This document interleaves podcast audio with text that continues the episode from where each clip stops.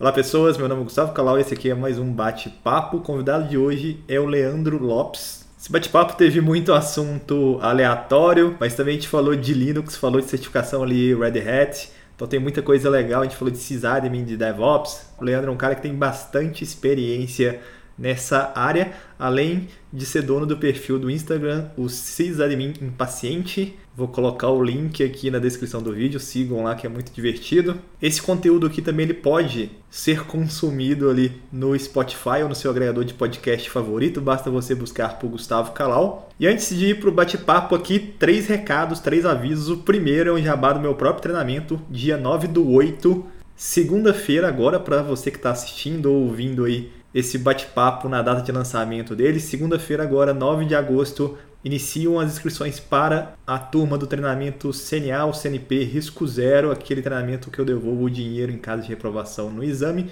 Valores aqui na descrição desse vídeo desse áudio e mais detalhes durante o período das inscrições lá no gustavocalau.com.br. Então fiquem atentos, a inscrição vai ficar lá liberada por oito dias, se eu não estou enganado. Então, segunda-feira, 9 do 8, às 8 horas da manhã, já vai estar disponível lá para quem quiser. Segundo recado é que eu vou sortear o box dos livros oficiais da Cisco Press, estão até aqui, que são esses livrinhos aqui, são dois livros muito legal do Wendell Odom, livro oficial ali da Cisco.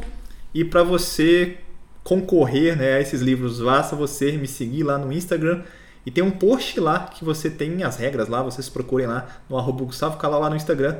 É bem simples, qualquer um pode concorrer. E aí eu já passo para o terceiro recado, é que dia 11 de agosto eu vou fazer uma live e eu vou aproveitar nessa live para fazer o sorteio ao vivo aqui desses livros. Nessa live eu vou falar do meu treinamento, tirar dúvidas lá ou simplesmente conversar fiado ali por algum período de tempo, normalmente uma hora a gente troca ideia lá. Se quiser mandar dúvida, dúvidas genéricas lá ou qualquer coisa. E aí a gente sorteia lá nessa live 19 e 5, né? 19 horas e 5 minutos do dia 11 do 8. Segunda-feira, abrem ali as inscrições para o treinamento e aí na quarta-feira uma live ali para a gente sortear esses livros, beleza? E aí, acho que são só esses três recados. Agora sim, bora pro bate-papo, roda a vinheta.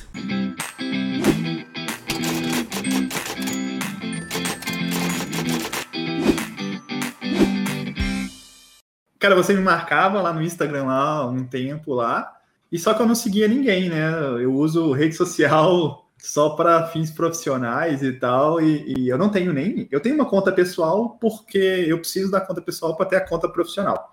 E aí, sei lá, de uns anos para cá, quando eu comecei a estar para o CCIE, eu saí de grupos de WhatsApp, eu saí de Facebook, eu saí de Instagram. O Instagram agora eu tenho porque meu foco, quero ganhar dinheiro vendendo curso, né?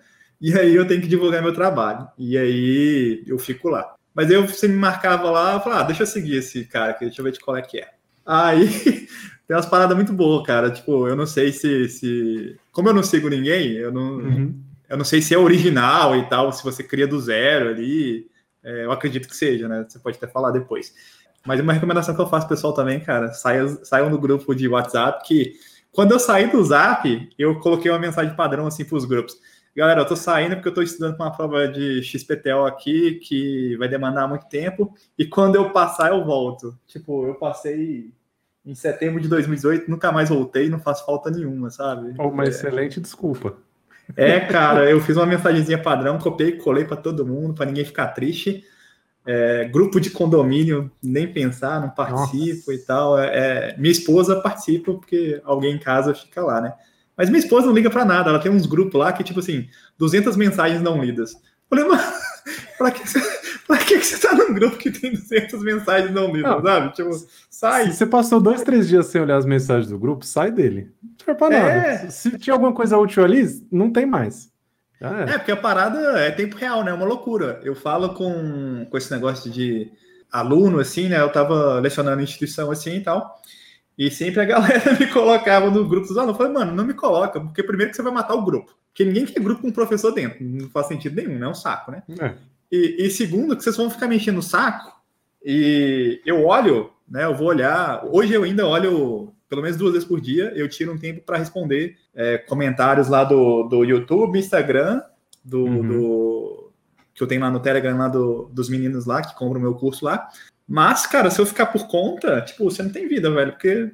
E a galera, os caras me mandam áudio no Instagram, velho. Mano, sabe, eu não vou escutar, eu não escuto áudio nem no, nem no WhatsApp, cara. Eu odeio, cara. Eu falo assim, cara, eu não posso escutar áudio agora, eu mando um texto. Bom, provavelmente é... meus seguidores vão ver isso, mas eu também viro e mexe e recebo uns áudios no Instagram. Fala, ah, brother. Ah, é, cara, que sentido, que preguiça é essa que você tá, velho? Você não pode digitar a parada, sabe? O seu tempo é, o seu tempo é mais valioso que o meu, porra. Digita o um negócio aí que eu leio, você não, sabe? Você não te é. ignora aqui, cara. Exato. Mas o, o, o, eu, então, esse lance de, de te marcar lá no, no, no, Instagram é porque sempre o pessoal pede recomendação de, de material de redes, pede de cloud, de DevOps, de um monte de coisa. E aí, não sei se você percebeu, mas eu sou seu aluno. Você é meu aluno? Não sabia, não. não sabia. Por isso que. Então, na verdade, eu tinha te achado. Eu não, eu não lembro como é que foi, como é que eu cheguei até você, mas foi pelo, foi pelo, pelo perfil do Sociedade Paciente. No perfil particular, eu não, não sigo quase nada técnico, é só família, algumas coisas, algumas pessoas que eu sigo fora da tecnologia. Mas eu não lembro como é que foi que eu te achei. E aí falei, puto, o conteúdo desse cara é bom, ele explica legal. Deixa eu seguir ele aqui. Aí eu fiz, fiquei seguindo. E aí eu vi que você tinha o curso preparatório do CCNA. Eu já conheço, pô, eu tenho, tô com 37. Eu tô nessa área de tecnologia já faz uns bons anos. Então eu já tenho um pouco de conhecimento de redes, principalmente, vamos dizer assim, do hack para dentro, né? Da parte ler 3 para baixo, data center, tô em casa mas eu estava com alguns problemas num cliente, a coisa estava começando, a parte, a parte de redes nesse cliente estava começando a crescer um pouco. Eu falei, cara, eu preciso dar uma melhorada nesse, nesse, nesse ponto, porque eu não estava falando mais só com as pessoas de Unix, agora eu estava começando a, a, desenhar as coisas com o pessoal de redes. Como é que vamos fazer? Como é que vamos conectar o seu switch no meu? E aí eu estava meio sambando ali. E eu falei, puta, cara, deixa eu comprar. Aí eu lembrei do, do seu treinamento. E aí eu comprei. Só que eu nunca. É a primeira vez que eu tô. Acho, é na verdade, é a primeira vez. Sim, a segunda vez que a gente tá se falando. A gente falou pelo chat do, pelo direct do Instagram. Mas eu falei, eu não vou, eu vou falei, falei, eu pensei, eu falei, eu vou deixar para comentar com ele ao vivo, só de sacanagem. Mas eu sou seu aluno. E eu tô naquele grupo do Telegram lá, que eu nunca abro também. obrigado, cara. Obrigado aí pela, pela. Obrigado por me dar dinheiro, né, cara? resumindo, como é muita gente, né, cara? Tipo, eu tenho milhões de alunos, porra nenhuma, não tem. não são tantos alunos assim. Mas tipo, na plataforma eu tô chegando lá com. com... Faltam dois alunos para completar mil alunos, assim. Não pela quantidade, tá? É, é muita gente. Um bom momento e... para fazer uma promoção aí, hein? Que promoção, cara. Eu já devolvo dinheiro pro cara se o cara não passa na prova lá, cara. Então, é, mas nem os caras cara vão achar, né? velho os caras vão achar que esse vídeo aqui, tipo, é para é casar. É, é, cara, não teve nada combinado, velho. Nada combinado. Não, foi, não, não. Foi, uma cagada esse vídeo aqui. Não, mas era justamente por isso que eu recomendava o conteúdo, porque eu conhecia, não conhecia só dos vídeos. É verdade, acho que eu acho que eu descobri você primeiro no YouTube. Era algum tema sobre ou sobre era sobre Spanning Tree ou sobre VLAN, a diferença de VLAN 1 e VLAN nativa. Você tem um vídeo VLAN 1 e VLAN nativa. Tem. É esse, esse foi o vídeo. E aí eu tava, eu tava com uns problemas lá com o VLAN 1, que o Spanning Tree tava. Inclusive tem umas histórias boas desse negócio. E aí eu tava com um pouco de dificuldade nisso, mas é conceito, né? Eu, eu sou um cara muito de Linux, de Unix e tal.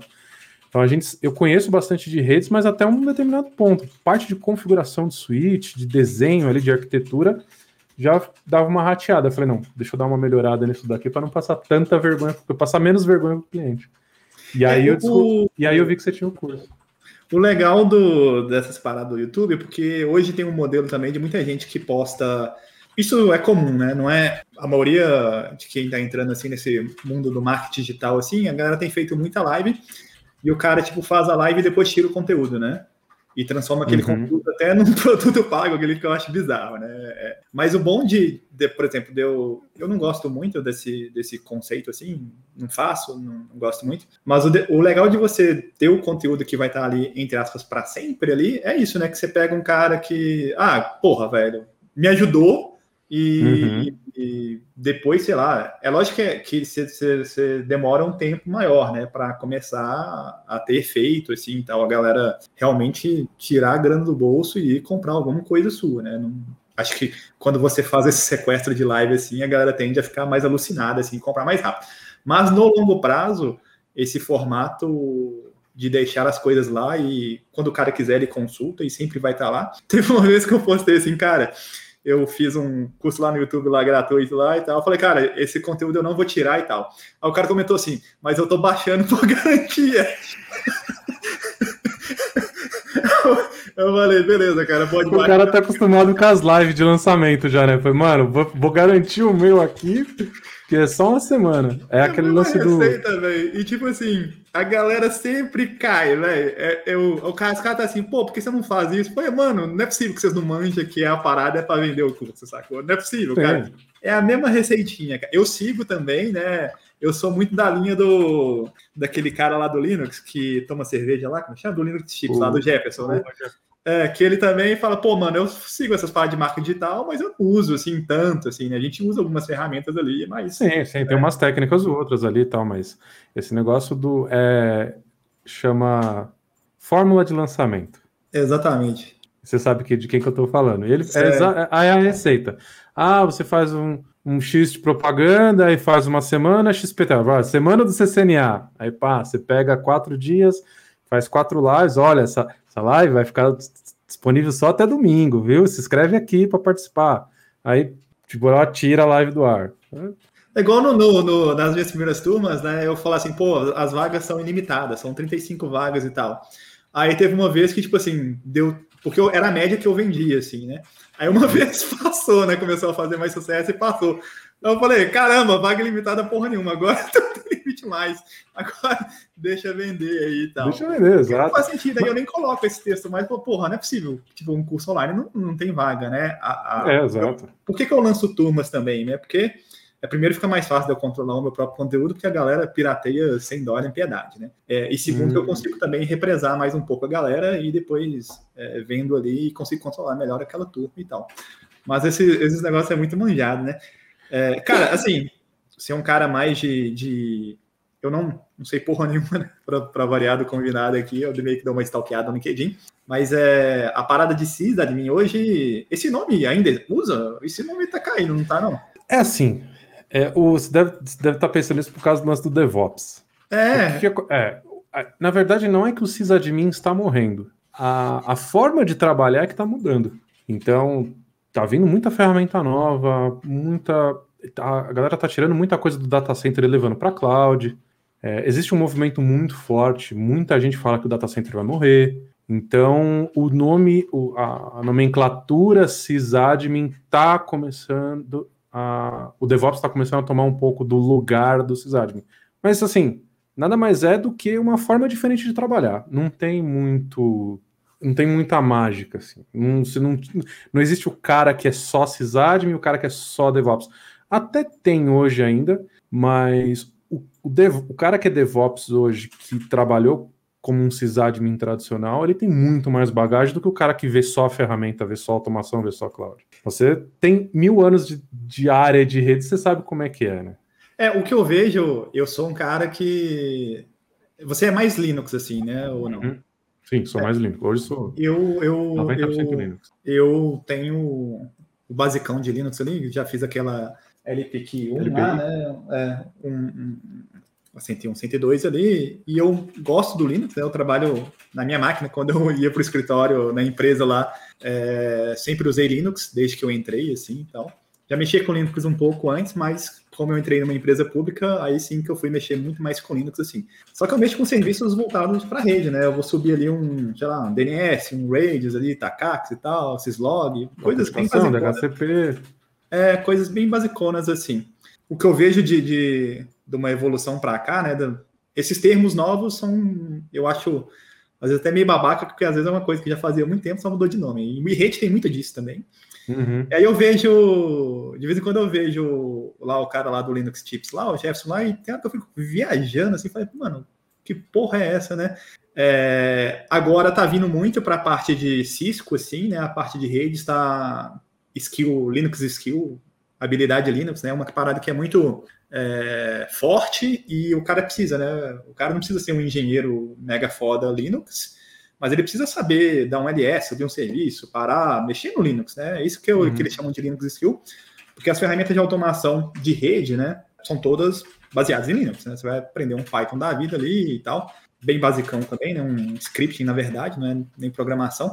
E aí, quando a gente fala de rede, né, fala de infra assim, é, por muito tempo, essa parada que veio de DevOps, né, é, pelo que eu entendo, assim, pelo que eu li, posso estar falando merda, é que a infra sempre foi gargalo dos times de desenvolvimento, né? É, e ainda hoje deve ser, mas a, a, tendência é ser menos. E aí esse, esse, esse troféu do gargalo aí passou pros caras de rede, né? Porque o cara de rede, mano, o cara de rede. Só vai passando cara, a bomba pra frente, cara.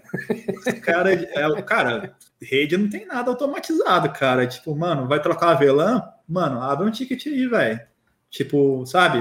É, é, Aí, ah, mas tá na nuvem lá, né? Tá na AWS e tal. Mano, até eu também fiz algumas certificações. Eu, eu tiro certificações assim, porque como eu não trabalho com negócio, se eu não tirar essas certificações, eu fico muito por fora, assim, sabe? E é um troço uhum. que eu uhum. gosto e tal, apesar de gastar uma grana ali, isso me faz estudar. Poderia estudar sem tirar certificação, normal, mas me dá um, um, um título. Uma obrigada, né? É, dá uma obrigada assim e eu meio que gosto, né? É, isso é coisa pessoal minha, mas não precisa tirar certificação para fazer nada, né? Você pode dar conta própria e a maioria das pessoas fazem isso e se dão bem, né? E aí, estudando lá e tal, ver, porra, aqui nas primeiras certificações aqui da AWS, você monta uma sub-rede lá dentro da nuvem e tal, não sei o quê. Aí tem conceito de rede também. Só que é muito abstraído, né? Isso aqui eu já falei em um milhão de bate-papos com a galera aqui. E o cara que tá chegando no mercado hoje, cara, tipo, eu, eu realmente acho que ele não tem noção nenhuma do que ele tá fazendo, assim, sabe? Ele consegue subir uma parada ali e ele vai ver, porra, apareceu na tela aqui e tal, bonito, mas mano, como é. E aí, como é que essa parada funciona? O cara vai gaguejar, sacou? Não sei se eu tô falando merda. Não, não. É, assim, eu, eu. Vamos lá. Eu sou sysadmin, mas na verdade eu sou o cara que dá suporte pro sysadmin. Eu, eu sou, trabalho num, num, numa empresa TI, eu trabalho na Fujitsu, você viu lá no meu, no meu currículo, lá no meu LinkedIn. Então eu dou suporte para os clientes da Fujitsu, que compram produtos Fujitsu, servidores, storage, rede, um monte de tractana lá, e a gente vai lá implementar. Então, eu sou o cara que dá suporte para o Cesário. Uma coisa que a gente. E eu, converso com muita gente, com eu atendo os clientes da Fujitsu, né? Então, uma, uma coisa que eu converso com muita gente, e para a galera que está indo para a nuvem, que está entrando uma leva de, nova de. Um pessoal mais novo, não vou chamar de molecada, que é sacanagem, porque a gente também é moleque ainda, né? Mas está entrando uma galera nova no mercado que já começou na cloud. E aí cai exatamente nesse balaio que você falou. O cara vai lá, pá, beleza, eu crio uma subnet aqui, eu faço isso daqui, crio umas regras aqui de um, umas regras de firewall no meu firewall virtual, um roteador virtual, tal, isso é, é, é fácil, é tranquilo. Mas o cara, assim, para ele é só aquela interface. Ele não sabe que lá no rack vai ter um switch, que vai ter um cabo conectado, que vai ter um roteador, que tem rota, que tem spanning tree, que tem VLAN, que tem não sei o que, tem uma tonelada de coisa por trás. Meio que a galera tá um pouco abstraindo isso. E aí, e aí é onde pega na hora do troubleshooting, né? Eu conheço várias pessoas de outros vendors também que estão migrando é, de data center para cloud. E aí, quando você pega o cara 100% cloud para ele entender o que está lá no data center, puta, cara, o cara apanha pra caramba, ele fica perdidaço, perdido, perdido. Nossa, mas não tem uma interface web aqui que eu clico e o cabo se move automaticamente lá no data center? Tá acontecendo muito, muito isso, uma galera entrando nesse mundo de cloud, mas que a base está muito fraca. E aí eu acho que é onde justamente entra, por exemplo, nos vídeos que você faz, no conteúdo. Eu ainda não produzo muito conteúdo técnico, estou produzindo um pouco conteúdo técnico. É uma coisa que está mudando, inclusive, a gente pode até mais falar disso mais para frente, mas é, falta muito esse embasamento técnico para essa galera que está mexendo só com cloud. Isso falta para caramba, porque isso na hora do troubleshooting pesa muito. É, eu, eu fico vendo umas paradas que eu não entendo muito, e eu uhum. não parei para estudar ainda e tal. É, outro dia que eu fui, que eu precisei parar para estudar realmente assim o conceito de, de container e tal, porque acaba que hoje você consegue subir um container dentro de uma caixa Nexus é, da Cisco e tal, porque ali embaixo está rodando um, um Linux, né? É uma distribuição Linux ali preparada uhum. para aquilo, né? E aí você tem acesso ao shell é, de dentro. Hoje, o sistema operacional da Cisco, em, no, nas caixas mais novas, nada mais é que uma aplicação rodando em cima de um Linux, né? Antes era um uhum. sistema operacional realmente da Cisco. IOS, Hoje não né? acontece mais isso. É, antes era o iOS puro que rodava ali no hardware.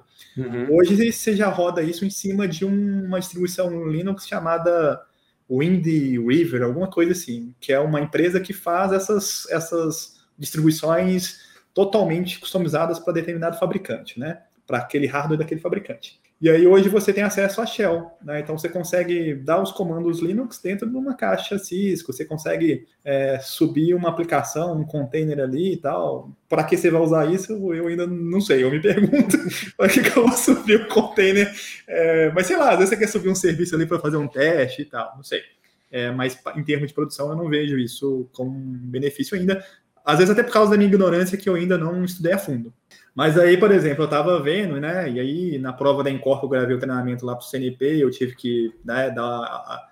Eu falei, porra, se eu quero ensinar essa parada, não tem como eu aprender minha boca, né? Vou ter que aprender o conceito realmente. Uhum, uhum. Aí eu vi, beleza, né? Que a diferença de máquina virtual para o container, né? O container ali tem acesso, tá meio que, que, que é, dando um shared ali no kernel, né? E não somente uma abstração que está sendo feita ali da máquina virtual, né? Eu falei, pô, legal e tal. E aí eu comprei uns livros recentes, até gravei um vídeo lá pro canal. E aí já começou os conceitos tipo de, de para rede vai ter 6 CD também e tal. Falei, mano, não entendo porcaria nenhuma. Tipo assim, aí eu vejo alguma galera, e eu vejo que o pessoal explica muito raso, assim, sabe? É, uhum. Não sei porque eles também não entendem. É porque vai entrar num pipeline, não sei o quê. Eu falei, mano, beleza, mas me dá um exemplo prático aí, sabe? Tipo, ah, não, aí você vai ter que comprar meu curso, que custa tal. Porra, mano, não é possível que, sabe? É, eu ainda não cheguei nessa parte do livro lá que explica, então eu também não sei explicar. Mas o que eu vejo é que, que a tendência é, é sempre tentar diminuir o tempo, que é o tempo de gargalo, que hoje é infra, né? Que normalmente infra de rede também. E não só isso, né? É tentar reduzir ao máximo os tempos de parada, porque Falando de rede, as redes estão ficando cada vez mais complexas de um nível absurdo, assim, bizarro, de, de, de grandes, né, e de complexo e muito serviço em cima. E eu vou citar dados aqui que a Cisco informa porque eu sou o cara aqui Cisco, né, Sim. meio que o mundo que eu consumo mais ali para tentar passar. A Cisco fala que quase 75, 80% de chamados no TAC dela, né, que é o sistema lá de, tipo um, você abre chamada no Cisco? É, tipo um call center, né? É, que está aí nesses confins da Europa aí, que, que Hello, leste europeu, né? leste europeu, Índia também. Índia, né? É, hello, hello. É, e aí o, o, os caras assim falam, mano, 75, 80% é erro humano. Não duvido, velho, porque é, outro dia eu fui entrar no, no, umas caixas aí e tal, não posso falar muito aqui, porque e aí dei um comando lá e, tipo, mano, parei o, alguns serviços do DC, assim, por alguns minutos, sabe? Não foram todos, graças a Deus, mas foram alguns. E, tipo, uma parada bem simples, assim, sabe? Só que como era uma caixa que eu não estava acostumada, o comportamento dela é diferente, eu não sabia de determinado protocolo. Uhum. Eu voltei rapidão, assim, mas, porra, falei, caraca, velho, é tipo um erro humano, idiota, fiz a parada sem change, sem porra nenhuma, né? Só faltou... É um negócio que tá... Que teoricamente estava dentro do seu domínio e falei, pô, isso aqui eu manjo, é... já fiz mil vezes tal, e E é assim que as merdas acontecem, né? Tipo, é, o, é uma parada que deu treta lá na. Como chama aquela empresa que ficou, ficou famosa aí com a treta? Stone? Stone? Ah, Stone. É, que os caras estavam fazendo change lá sem. sem ah, é, e fazendo change. O, sem... o coordenador ameaçou de demitir todo mundo tal. Eu, isso daí não é exclusividade da Stone. Eu já vi em cliente meu. Já vi coorden... a, a regra lá era a seguinte: Mexeu no ambiente sem RDM, se der merda, é rua. Não, quer, não, não vai nem perguntar o que, o que, é. Se não tiver autorização de ninguém, ninguém tá ciente, não tem RDM, deu, deu cagada, parou, ficou indisponível, é rua. Mas prossiga. É, esse é um troço, é um troço polêmico e tal. E tipo assim, e na hora eu pensei que eu vi essa treta toda, né, do cara divulgando lá. Eu realmente não conheço por fundo a história, posso estar falando, mas não, merda. Eu falei, mano, assim, é lógico que pode ser que o cara tenha sido muito agressivo, escroto, provavelmente foi. É, mas pelo que deu a entender, foi reincidência. E eu falei, mano, que empresa é essa que deixa os caras ficar fazendo change CDM, sabe? Mano, que maluquice é essa, velho? E o cara ainda saiu de bonzinho, sabe? Esse cara saiu de coitadinho. Porra, mano, não tô do lado da empresa, porque, mano, Sim. né? Sou comunista, esquerdista, nunca vou estar do lado do patrão ali. Mas, mano, sabe, tipo, cara, você fez uma parada sem change, cara, tipo, uma advertência assim, você merece, sabe? Você parou o serviço ali, cara, tipo, sei lá, cara. É, você tem as políticas da empresa, né? A própria. Eu acho que eu vou ter que tirar essa parte do esquerdista comunista aqui do, do vídeo. Aí, aí eu, já tô. Olha a cor da camiseta. É, cara, cara, você parece com o Lula, velho. Os caras vão ficar aqui agora. Já me falaram isso já, velho. Aí, galera, isso aqui são só brincadeiras. Isso aqui é, é um vídeo. É, não tem nada a ver com política real aqui. Ou se tiver. Só tecnologia. se, se, vocês não gostaram, azar de vocês, velho. É, dá dislike, né? Porra, 200 dislike aqui. É, foda-se também. E aí, o, o, o, o sei lá, né, cara, assim, você tem ITIL da vida, todos esses frameworks aí, e o cara vai facem e não foi a primeira vez. É, um cara, um, eu comentei isso num grupo, o cara falou, pô, mano, mas chama o cara no cantão, né, e fala com ele e tal. Falei, pô, beleza, mas é, será que o cara já não fez isso, né? Assim, esses níveis de estresse, de tecnologia e esses caras escuros, assim, eles existem em todas as empresas, cara. Esse cara rodou uhum. lá, o, rodou o gerente lá, ou quem era lá o superior, só porque deu muito, muito ficou muito Muita repercussão. Publicamente, né? Ah, senão, cara, o cara simplesmente vai mudar de empresa, porque toda empresa faz isso, assim, né? Esse nível de, de pressão, né? Para o cara não fazer a parada. É, é, simplesmente o cara fazer o serviço dele do jeito certo, né, velho? Mas é, é, E a gente pega também o nosso lado, que é igual eu parei a parada. Cara, você tá confiante que a parada. Mano, você já fez aquilo um milhão de vezes, vai, você não vai errar. Aí chega lá, você dá o comando, a parada para para, e aí, né, não sei se você estava remoto, estava presencial, de repente a galera começou a olhar para lá assim, não está funcionando? O que está acontecendo? Ah, eu, eu atendo dezenas de clientes aqui no Brasil e agora também na América Latina. Eu já fiz cagada em todos eles. Todos. todos 99% deles já fiz alguma coisa. Porque esse negócio de mexer durante o dia mesmo, assim, aí vai muito da política do, do cliente, né? De, da RDM, o SM, depende de como do controle de, do, da gerência de mudança. Varia muito de empresa para empresa, mas mesmo com RDM aprovada, tudo bonitinho, planejado, você corre o risco de dar uma cagada, não tem jeito. Mas só abrindo um parênteses, voltando na história dessa empresa aí, eu tenho vários seguidores lá no Instagram e eles me falaram, pessoas que trabalharam lá, não trabalham atualmente, pessoas que trabalharam lá, me falaram que o, esse tipo de comportamento lá é incentivado. Não é porque aconteceu várias. Pelo contexto da história, parece que tinha acontecido mais de uma vez. Parece que era... existia RDM, mas não tinha aprovação. E executaram sem aprovação e deu merda. Provavelmente deu merda. Se não desse merda, não ia ter dado todo esse estresse.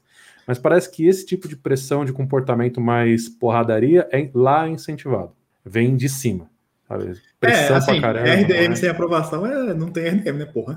É. mas pelo menos tá documentado, né? O problema, o problema é quando o cara faz, não conta para ninguém e vai embora, né? Aí chega no outro dia, tá tudo de ponta cabeça. É, essa parada de. Acho que todo mundo que trabalha com TI já passou por isso, né, cara? Você tá ali no. Agora no, no home office, acho que é um pouco mais tranquilo, assim. Mas eu tava aqui. Eu tava até aqui no escritório, acho que era tipo umas 11 e pouco, assim. Eu falei, porra, mano, olha o que os caras fizeram aqui, tá, a configuração toda suja. Eu falei, vou limpar. Tô limpando, limpando, limpando. Aí quando penso que não, tipo, só vê o chat assim. É... Cara, esse dia eu tinha uma RDM, mas era para fazer outra coisa. Não era para fazer essa parada.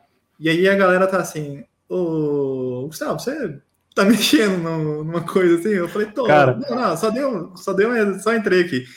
Ah, não, que eu vi o log aqui que você logou aqui, deu os comandos. É porque o pessoal lá do, do, do NOC tá sem acessar tal, tal coisa e tal. É, eu parei o serviço só para dentro, sabe? Para fora, é, uhum. ainda a galera tava acessando, então menos mal, né? Só a galera ali que não tava, ficou meio ilhada, mas o serviço publicado para a internet estava funcionando, nada crítico caiu assim. Só que a galera foi uma queda, mas não foi. Na verdade, teve uma parada crítica que foi um sistema da saúde, assim, e aí, no meio de pandemia, sistema da saúde é foda. Devia estar. Tá. É, isso, que foi, isso que foi a pegada, assim. Aí depois, né, deu uma treta, assim, mas. É, pedi desculpa, né, velho? Não tem como fazer, já foi, velho. Mas é. a, é, a parada de rede rola muito. Sei lá, você tá numa parada ali de. na borda ali, e aí do nada, cara. Sua internet caiu aí. Carol, tá lento o sistema, né? sua internet caiu aí, é ótimo, né? tipo, esse, esse, negócio, esse negócio de redes, eu, eu aprontei uma é, com Port Channel. Aprontei uma com Port Channel e não tem muito tempo. Projeto estourando prazo, o cliente louco querendo. Era uma solução de backup, a gente estava implementando uma solução de backup, um appliance, uma appliance de backup e um par de suítes que ia conectar na infraestrutura do cliente. O cara passou os links lá, deixou os links conectados, porta baixada, beleza. Aí o é, né, era, um, era um outro switch que também era meu. Era meu, assim, né? Da, da empresa que eu trabalho e eu que gerenciava. E aí tinha link vindo de um monte, um monte de lugar, da rede do cara, de uma, outras redes e tal. E aí eu tinha um, um par de suítes desse lado e os meus suítes de backup desse lado. E aí tinha, eu tinha que subir um port channel com acho que eram duas ou quatro interfaces. E aí o espertão aqui subiu as interfaces antes de configurar o port channel. Ah, obviamente que o Spanitre falou: Oi? Foi lá e cortou o caminho. Acho que ele corta o caminho mais curto pro, pro switch root, né? Que era o lado da produção. Só que isso era tipo umas 9, 10 horas da noite. Nessa época o cliente ainda não tinha uma monitoração muito afiada. Era mais ou menos ali no horário comercial. Ele tinha um dashboard lá e quando alguma coisa ficava indisponível, ele corria atrás. Não avisava um plantonista, nem nada. O cliente é grande, mas a TI dele não é tão grande, não era tão estruturada. E aí, cara, a gente caiu um port channel pro, pro Switch Core, a gente disponibilizou um cluster de VM, meio cluster de VMware lá, mais um monte de coisa, e ficou a noite inteira fora do ar. E aí, beleza, aqui, ó, bonitão, nossa, os port channel tudo subiu, tudo bonito, ai que elegante, pingando pra lá e pra cá, um monte de coisa. Só que daquela parte para frente, pro core, tudo fora. Aí, cara, deu sete horas da manhã, o cliente ligando desesperado. Mano, pelo amor de Deus, o que tá acontecendo? Tá tudo fora, tudo fora. Aí eu vim aqui, ó. Aí você já faz dar aquela rebobinada na cabeça. Falei, cara, entra lá no seu switch core, vê o port channel que tá conectado com o meu switch. Dá uma olhada nele. Porque a gente conhece a, a infra de frente, de trás para frente, do switch, do hack, do, do, do switch, do servidor, do VMware, do storage, de tudo. Então tá muito, tava muito fresco na cabeça. Falei, ó, dá uma conferida naquele portinho que conecta com os nossos suítes, vê, vê se tá fora. Aí o cara subiu, voltou. Só que, cara, 7 horas da manhã é uma empresa de cerveja. Já tá, logística já tá parada, não, não emite nota fiscal, o caminhão não sai, não emite relatório. Puta, cara, foi um puta do estresse. E ficou a noite inteira parado. Só foram ver de manhã. Aí, de, de, desse dia para frente, teve monitoração. Nasceu uma monitoração 24 por 7. É igual a galera fala, né, cara? Tipo, investimento de aqueles memes lá, né? Investimento em segurança antes do ataque, né, velho? Tipo, o cara dando moedinha, depois do ataque, o cara só distribuindo as notas, assim, né? Os caras falam que. Eu fiz um desse recente, né? Da morte batendo na porta do cara lá. e o cara saindo. Você não viu? Depois você dá uma olhada.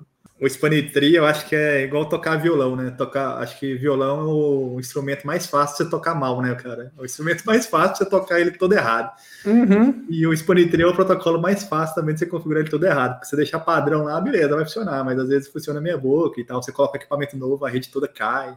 Tanto é que é uma parada nova em rede, né? Essas paradas de Fabric, né? Que a Cisco tá chamando aí, é, que só tinha em data center, eles estão trazendo para a rede Enterprise. Então vai acabar. Uhum acabar, entre aspas, Panitri. Só que aí você tem que comprar a caixa tudo da Cisco, todas essas paradas, tecnologia toda proprietária. Ferramenta assim. deles, ferramenta é, de tal. E aí, essa parte de programability, assim, proprietária, assim, eu não curto muito, não.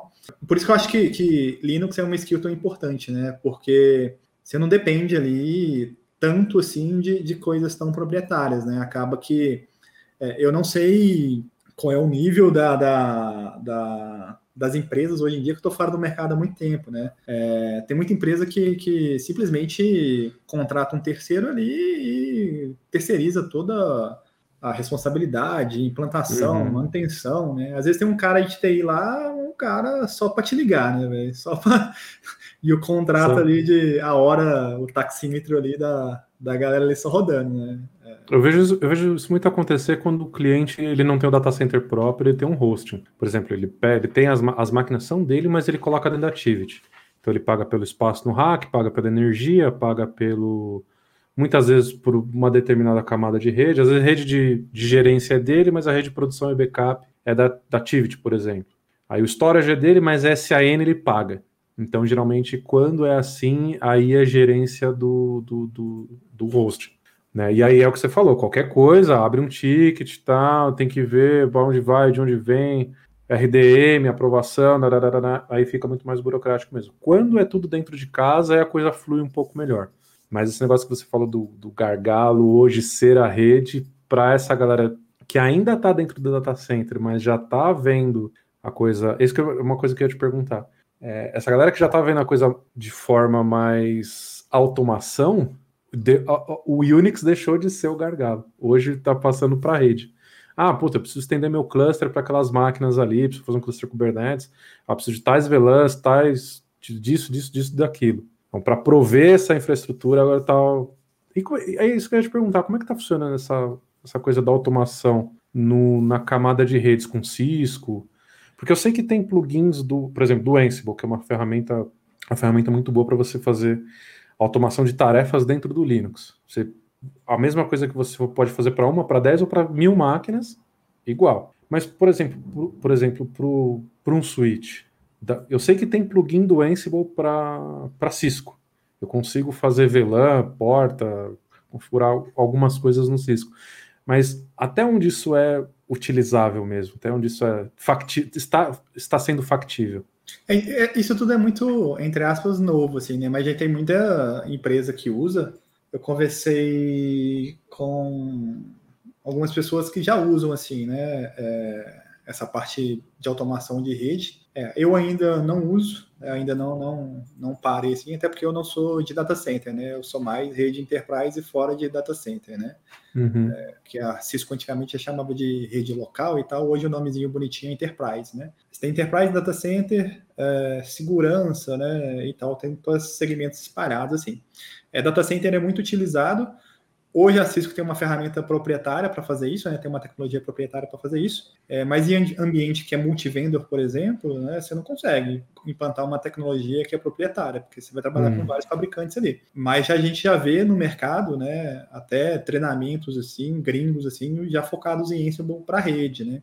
É, a própria Cisco nas certificações dela, ela já tem a parte DevNet lá, né, que ela chama, né, o um nome bonitinho ali para um DevOps de rede, né, uhum. é, já tem, ela já ensina, é, tem, um, tem acho três capítulos num livro que eu comprei ali de Programability, um livro da Cisco, são três capítulos, por exemplo, dedicados a Linux. Você vê desde a introdução ali a Linux e tal, Aí você tem um pouco de até de sede, AWK, um pouquinho de expressão regular, assim. Eu acho que o cara, para aprofundar nisso, são disciplinas totalmente profundas, né? Uhum. É, eu já vi expressão regular, é, AWK lá no Shell Scripting lá, mas, porra, mano, você quer aprender AWK e sedes, tem livros gigantescos só sobre isso, né?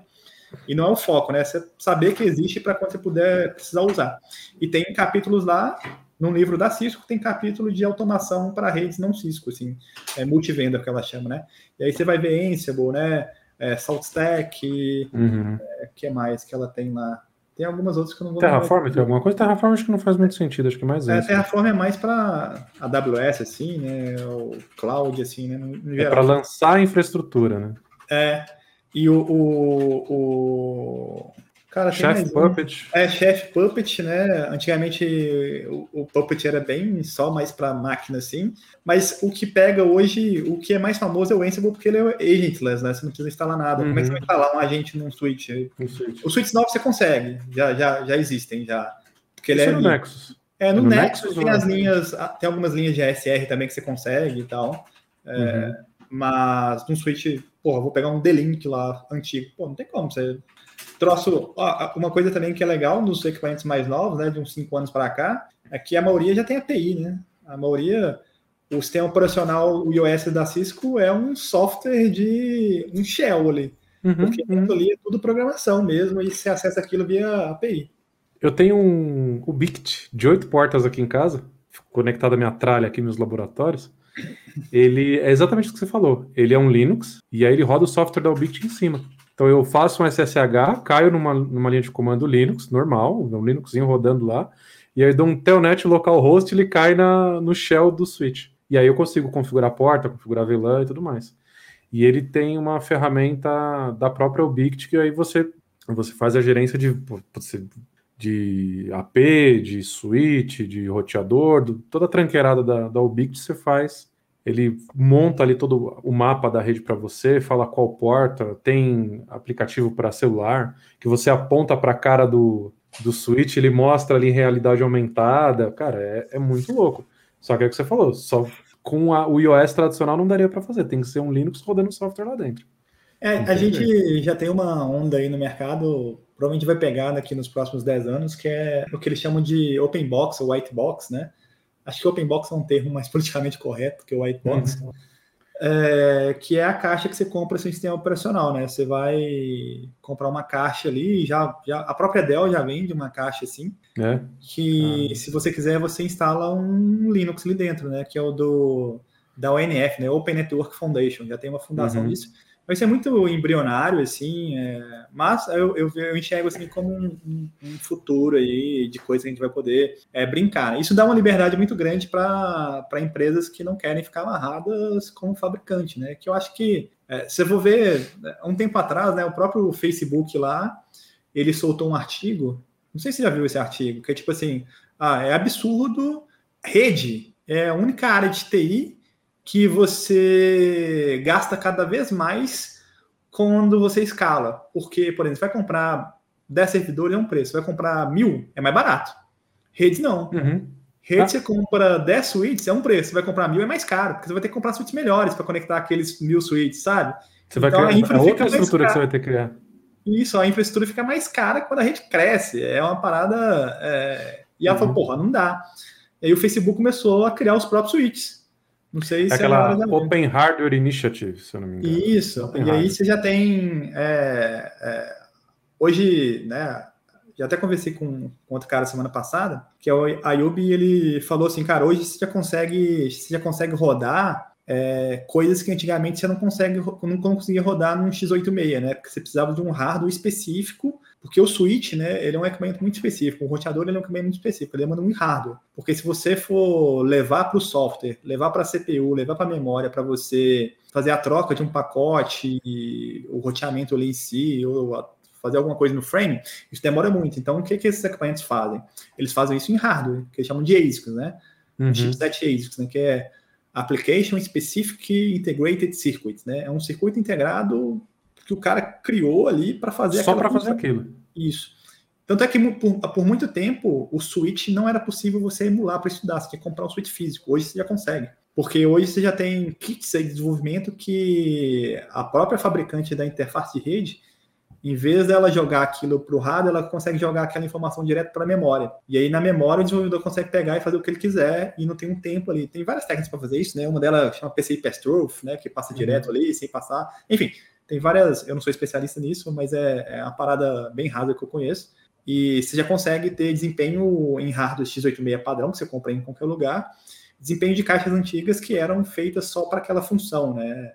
É, e aí eu acho que a evolução de rede, assim, vem com isso, né? A galera que é entusiasta mesmo conseguir fazer as coisas sem depender de fabricante. Tanto é que Cisco, Huawei, né? Esses HP, esses outros fabricantes estão virando empresas de software, né? Eles não, uhum. Não é mais não, hardware, né? O, eu, eu vejo isso muito hoje acontecer. Eu não, de novo, né? Eu não sou, da, não sou tanto da área de redes. Eu já tinha visto o lance da Open Hardware. É, não acompanho tanto a parte, o, o, o tema dos, do Software Defined Network.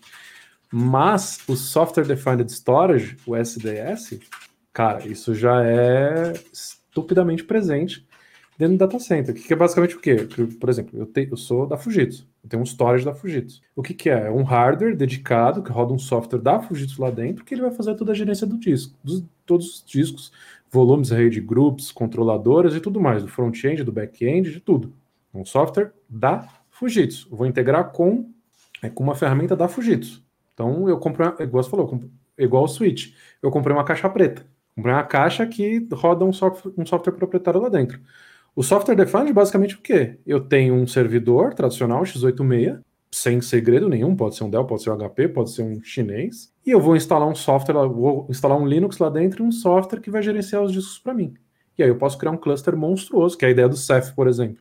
Posso criar um cluster monstruoso, e aí, em vez das controladoras ali no, no que são gerenciadas pelo, pelo, por esse hardware dedicado, que é um, é um hardware dedicado, eu uso as próprias interfaces de rede do, do, do servidor. Então, em vez de 16, 32 portas, eu posso, quanto mais eu escalar, mais performance eu vou ter com hardware tradicional. Então, eu não dependo mais do hardware. Apesar de que, deixa eu abrir um parênteses aqui. Eu assisti muitas apresentações no, na época que o OpenStack estava bombando. Hoje, hoje, a gente fala muito sobre Kubernetes, mas é, até 2014, 2015, até 2017 mais ou menos, a gente falava muito de OpenStack. OpenStack era o hype, era o que estava na moda, era o software defined de tudo. Usaram muito o lance do OpenStack para pregar que você não, você não precisava mais ser dependente de um vendor de hardware, igual acontece, igual o Facebook fez com a rede. Só que eu, eu vejo um pontinho um pouco perigoso aí a forma que a galera apresentava isso, que você não, não era hardware dependent, não sei o quê, deu a entender um pouco que você poderia usar qualquer hardware. E isso é mentira. Não é que você. Não, principalmente quando você está falando de ambientes críticos. Você ter qualquer hardware, você, vamos dizer assim, a galera começa a imaginar que eu posso colocar qualquer hardware velho lá, posso pegar uma máquina que estava aposentada e colocá-la de volta em produção. Mas, cara, você não tem contrato de manutenção, você não tem atualização de firmware, você não tem uma série de coisas, você pode ter drivers que não são mais compatíveis com aquele hardware, pode ter problema de performance. Aí o cara quer montar um cluster, um monte de máquina, cada uma de um vendor. Então, isso é um pouco. A forma que foi apresentada até 2017, 2018, eu acho que chegou até a ser irresponsável quando a galera falava de hardware. Não que eu sou um vendor de hardware, quando vieram me perguntar isso, ah, daqui a pouco eu não vou precisar mais do hardware de vocês, eu vou poder, botar qualquer coisa aqui. Falei, beleza, se você tiver um problema de firmware aqui, começar a pipocar um monte de máquina, você vai ligar para quem? Você vai lá no, no Stack Overflow, ver se tem atualização? Não vai. Você precisa de alguém para ligar. Não tem jeito. Então, acho que a gente tem que tomar um pouco de cuidado quando a galera é, começa a vir muito com esse discurso: ah, não sou uma, não dependo mais do hardware, eu posso colocar qualquer hardware, software defined network, provavelmente vai, a gente vai ver isso muito acontecer também. Não, eu boto qualquer coisa aqui, rodo meu software e beleza. Vamos. É, a, as partes de. toda essa parte de SDN, né, e tal, a Cisco ela tem três soluções de SDN, né? Ela tem uma solução de SDN para data center, que é o ACI, Application Centric Infrastructure, alguma coisa assim. Então uhum. ela tem um CDN só para a parte, um SDN só para data center, né? Que nada mais é que uma controller que você vai ter ali todos os, os seus equipamentos. É, você tem uma interface norte, uma interface sul. É, a interface norte são as aplicações que você vai colocar ali, a interface sul é a controller conversando com os equipamentos. Então eu quero que tal servidor do data center consiga comunicar com tal servidor em, nesse mesmo data center, no data center remoto ou na nuvem e tal. É, você vai fazer isso através de alguma aplicação, né, de alguma interfacezinha ali que vai estar ali é, nessa controller e ela vai fazer o deployment para você de forma automática. Só que para ela fazer. E aí tem a, a parte de, de, de SDN da, da LAN também, né, que é da rede da Enterprise que é a. Caraca, vou ter que procurar aqui. Cara, lembrei, já esqueci, não é possível.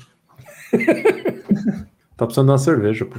É, Cisco DNA, DNA hum. que tem o DNAC lá, o DNA Center, que é, assim, é muito, é muito comercial, porque para fazer toda essa abstração de você, é, por exemplo, no, no, no DNAC, né, do DNA Center, você, por exemplo, você pode pegar uma máquina sua que está na VLAN, sei lá, de, de VLAN de, que está na rede Enterprise, na VLAN de, uh, do RH, uhum. e essa máquina vai estar tá em outro lugar agora, fisicamente lá, e através de, sei lá, dessa controller, é, essa máquina vai para lá e continua na mesma rede sem você mudar nada, assim, sabe? Ela simplesmente mudou de lugar e antigamente você tinha que abrir um ticket para o cara mudar a VLAN. Se a VLAN não estiver lá, vai ter que colocar no tronco e tal, não sei o que, criar a VLAN, levar até lá. Se é possível levar até lá. Hoje em dia, você faz isso, hoje em dia não, né? Com essa solução, você faz isso sem nenhum problema. É, extensão de VLAN é um problema muito grande, porque acaba que seu domínio de broadcast ele fica muito é, grande, né? Estendido, porque uhum. você criou uma VLAN aqui, uma VLAN ali, e esse broadcast gerado aqui vai chegar do outro lado também, né? E não é recomendado, a Cisco chama isso de end-to-end VLANs, né? O ideal é que você tenha local VLANs, né? No máximo naquele prédio.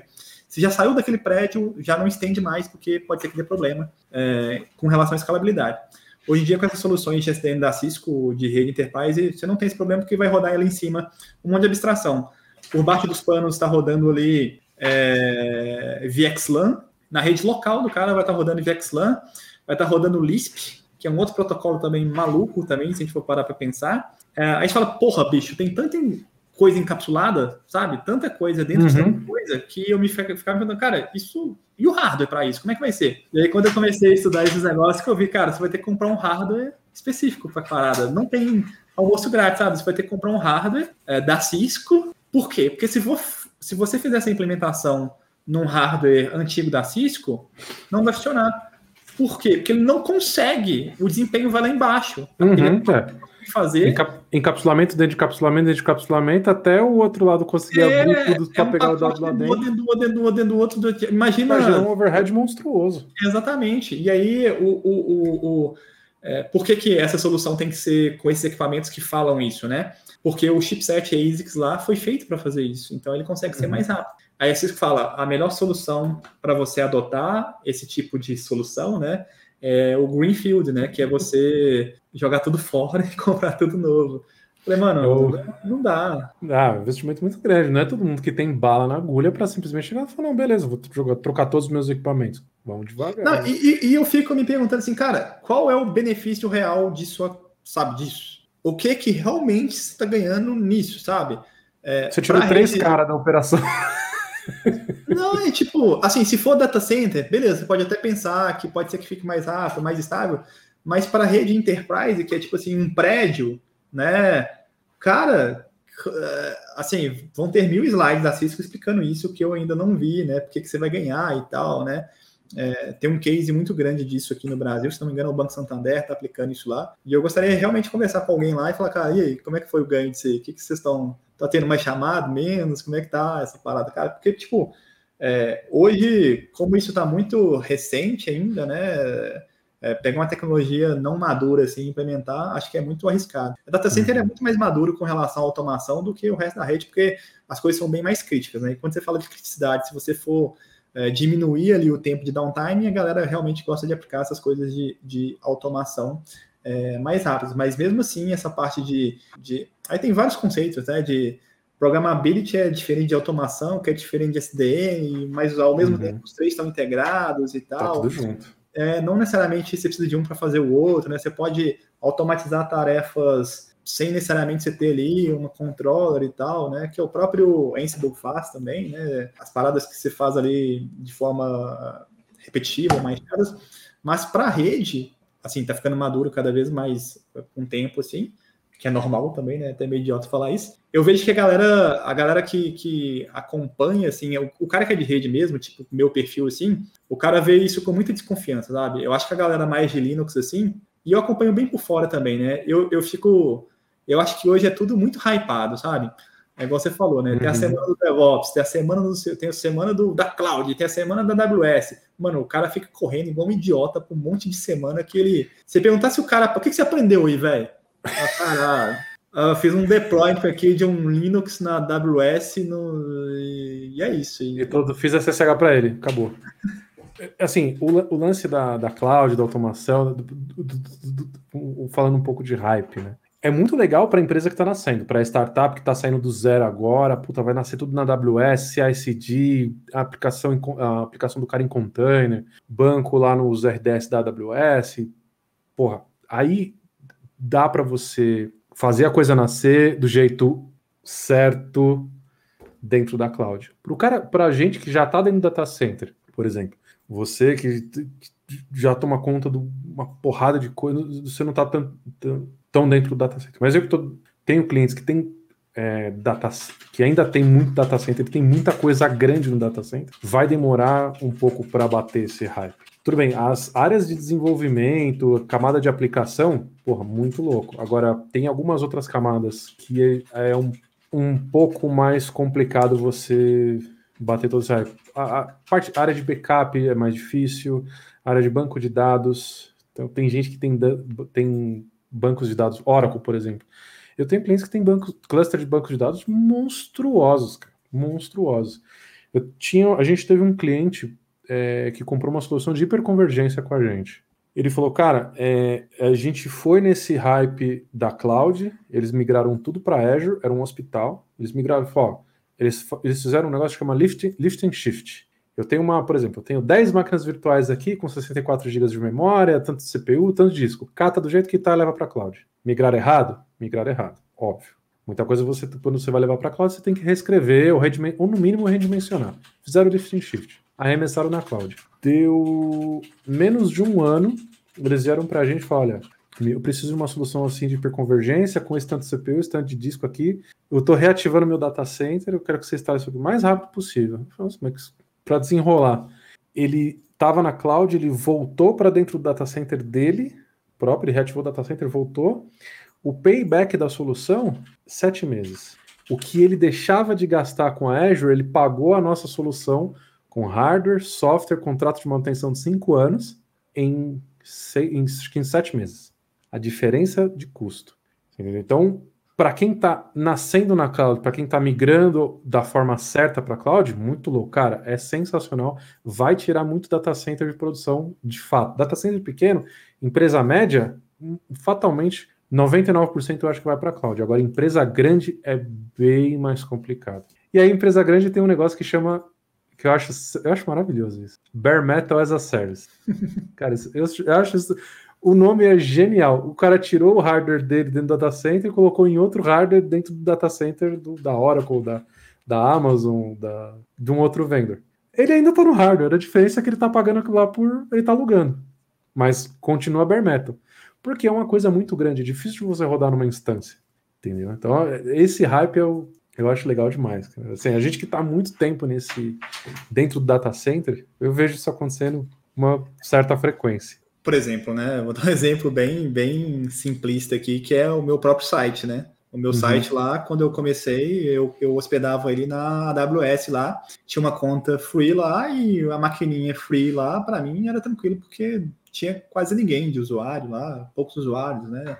Pouco acessado e tal, e tranquilo, durava e eu pagava, sei lá, um dólar por mês, dois dólares. É quando deu uma crescidinha assim, cara, já começou tipo 20, sei lá, 15 dólares, 20 dólares. Aí quando eu vi, tipo, sei lá, vai, tava 50 dólares e tal, e subindo. Eu falei, mano, não faz sentido, né? Porque eu tava usando da forma errada, né? Eu tava subindo uma VMware lá com uma instância do WordPress lá deles lá, e eu fazia tudo, né? Era uma máquina virtual dentro da Amazon, né? Não era um serviço, né? Uhum. Aí eu fui pesquisar e aí hoje eu hospedo nesses. Cara, nem lembro o nome lá. Eu pago tipo dois anos, três anos é, acho que eu pago, cara, sei lá, 300 reais por três anos ou dois anos, bem pouco, assim, 400 reais, que é um WordPress as a Service. E, né, eu, tenho meu domínio externo, né, isso ainda uhum. eu gosto de controlar, assim, tal, meu nome lá e tal, pago lá e redireciono para um DNS, né, externo lá, mas é um serviço muito mais barato, cara, downtime que eu já tive, tipo, sei lá, véio, foram três nos últimos, sei lá, três anos, assim, muito pouco. Acho que nem downtime, cara. Eu tive um tempo de alguns problemas de certificado digital. É, e mesmo assim, cara, abrir a chamada, os caras resolveram rapidaço, assim, cara. Tipo, os caras fizeram movimentação da, do meu serviço muito rápido, num lugar mais próximo. Tipo, os caras bem solistas. Hostinger, tá na Hostinger hoje. Ah, sei, sei. É, cara, e, tipo, eu sou pequeno, assim. Eu fico imaginando a conta dessa galera que pega um serviço nativão lá, igual você falou, 64 GB de RAM, soca aí na máquina, na nuvem. É, a gente tem serviços hoje no data center que eles foram não foram migrados para a nuvem, né? Eles já foram criados pensando em nuvem. E aí eu acho que é uma forma correta de pensar, igual você falou, né? É, tem umas paradas. Tem muito tempo que eu não mexo assim com a AWS, né? Eu meio que parei, tô dedicando mais aqui nas paradas mais Cisco, assim, né? Que é a parada que tem me dado mais retorno financeiramente é, hoje é o que eu gosto de mexer e eu, é exatamente isso aqui, totalmente mercenário, velho. Eu sou comunista capitalista, né? É, parada, Comuna é, capitalista. É, os caras, a galera gosta de rotular, né? E aí, é. e, e, mas na época eu vi umas paradas assim, porra, aquele negócio de lambda lá e tal, você tem uma programaçãozinha lá dentro e tal, e não sei o quê. Eu falei, porra, foda demais, mas é proprietário, né, cara? Se você for migrar para. Você não vai ter essa parada lá, você vai ter uma outra automação interna lá. É, e aí acaba que essas próprias empresas de cloud aí, elas têm as soluções próprias que só eu vejo como uma armadilha, né? Para o cara fidelizar lá dentro de uma forma que ele nem vê, né? Porque, cara, é, é. você de deixar de usar um serviço que é muito bom para você cara, assim, é uma parada que você, sei lá, você assinou Netflix, mano. Aí você vai tirar a parada, sabe? Aí quando você tira a Netflix, você fala, porra, mano, aquela série eu tô afim de. Você tem Netflix, você fica lá três horas pra, pra pegar uma série. E aumentou Aí, hoje. Estamos falando, aumentou hoje, inclusive. Eu vi a notícia. Aí você tira. É, eu tinha mudado de, de. Enfim, tinha, tinha. Antes da pandemia. Acho que eu até comentei com você. Antes da pandemia, eu mudei de, de, de, apartamento aqui em Belo Horizonte, né? Eu tinha um outro apartamento, a gente, com o filho, a gente procurou uma parada um pouco maior, acabamos vendendo outro e pegamos um, o outro nosso já estava quitado e tal, aí financiamos um novo e tal. Eu falei, porra, agora eu vou ter que economizar a grana. Mano, cancelei meus streaming tudo, velho. Eu falei, não tô usando Entrou e tal, cancelei. Ah, cancelei tudo, velho. Aí eu, caralho, mano. Aí cheguei no. Aí outro. ficou aquele cri, cri. Ah, Spotify, Spotify, eu tinha aquele Spotify família, né, velho? Dei conta pra minha cunhada, pro meu irmão e tal. Aí eu, uma vez eu fui visitar assim, aí a minha sogra tá assim, por que, que você cancelou o Spotify? Eu falei, uai. Ela não, que o meu parou de funcionar e tal. Eu falei, porra, até esqueci que essa conta tava lá no Spotify, mano. O meu também é desse esquema. Aí, aí, aí as paradas foram, deram uma melhorada assim. Aí eu, assim, hoje eu assino todos de novo, mano. Tipo, porque, cara, é, é muito fácil você acostumar com uma parada é, que ela é muito. Ela é cômoda e é muito prático, né, cara? Prático, tipo, parada. É, cara, cara, é a ideia, do, a ideia do serverless. Os caras falam que o. Que o vamos dizer, que vai que teoricamente mataria de vez esses admin é o serverless. Você tem o dev que faz o código dele, enfia lá na AWS e ele simplesmente funciona. E te cobram por, por chamada, por chamada de API, por. Enquanto, só, você só vai ser bilhetado quando aquele código foi executado. Tipo, você te, é um nível de abstração tão bizarro que tudo que está embaixo ali você não, você não olha mais, você olha do código para frente. É e aí cara até é, brinca, né? É, server, é serverless, mas tem um servidor lá. É serverless para quem está usando. Exatamente, porque, porque a, a, aquele negócio da. Tem uma analogia muito legal das pizzas lá, né? Eu não vou saber fazer ela aqui, mas enfim. É, é, é as camadas de responsabilidade, né? Quando você contrata ali o serviço, é, a responsabilidade de tudo para baixo ali, né? Igual ao contrato. Cara, eu não sei, até eu consigo saber, né, em qual região o meu WordPress está, mas eu não sei é, que sem operacional o cara tá rodando. Eu não sei quanto de memória tem realmente aquele servidor físico, e nem me interessa, cara. O problema é dos caras. É, eu consigo ver, eu tenho níveis de, de, de uh, que eu contrato de, de de workload ali, né? Quanto que eu posso uhum. chegar de CPU, de conexões simultâneas, né? Eu tenho um IP válido lá, isso tu consegue ver. Eu consigo ver. Mas, por exemplo, né? A galera, todo mundo hoje usa Gmail, né, cara? Quando a gente começou, não tinha Gmail, né, porra? Onde está o Gmail, te... cara? O que roda ali, sabe? Sabe, faz ideia, você tá usando um serviço ali de e-mail, que a galera hoje acha que sempre foi assim, mas, cara, tinha o Outlook da vida lá, tinha um arquivo do Outlook que sempre dava pau quando chegava 2 GB. É, essa desgraça aí, sempre dava pau nos caras. Você tinha que apagar e-mail, né, mano? Você tinha que apagar e-mail da Nossa. conta, o e-mail voltava. É... Ah, aí você tem, você tem o, lá o Gmail hoje, você pode ter e-mail praticamente infinito, cara. Assim, é, te, tecnicamente você nunca mais vai se preocupar com aquilo. Você paga uma merreca lá e puf, acabou, já era. Eu tenho um OneDrive, aquela merda tem um tera. Cara, eu tenho um NAS aqui com dois discos de 3 tera, eu não tenho 400 GB usado. Isso que eu gosto de fotografia. Eu, eu, até um tempo atrás eu tirava bastante fotografia. Fotografia ocupa um espaço desgraçado quando você tira com DSLR, né? Tem 300 GB ocupado aqui. Eu assinei o, e é daquele OneDrive igual no Spotify, esquema família, tem até seis contas. Cara, é muito espaço e é, e é o que você falou, é estupidamente cômodo. Você não, não tem, tipo, por exemplo, aqui em casa eu tenho um link de 200 megas. Hoje quase não faz mais sentido eu ter um NASA aqui em casa com dois discos comendo energia, sendo que eu pago 30 reais por mês para um tera no OneDrive. Para que eu vou ter isso aqui? É, eu arremesso mais, acabou. A comodidade é muito foda, né? Porque eu tenho um filho de. Ele vai fazer quatro anos agora. E ele tá. Eu comprei um Xbox. Quando ele nasceu, eu tinha um PlayStation, eu vendi. Eu falei, porra, não tô conseguindo jogar agora. E quando ele nascer, eu vou conseguir jogar menos ainda. É. E aí, na pandemia, agora eu comprei uma, esse Xbox One S, né, da nova geração aí. E aí, agora ele consegue jogar um pouco assim. E aí eu comprei um Lego Jurassic Park lá que ele gosta de dinossauro, assim. Até meio bizarra, assim, acho que não tá nem saudável, tanto que ele gosta de dinossauro. E aí eu tô lá jogando e tal, não sei o quê. E aí eu falei com a minha esposa assim, nossa, esse jogo. E a gente tá. Eu jogo junto com ele, né? É, a gente divide o controle assim, porque ele não sabe fazer tudo e eu gosto de jogar também o Lego lá. Eu acho legal.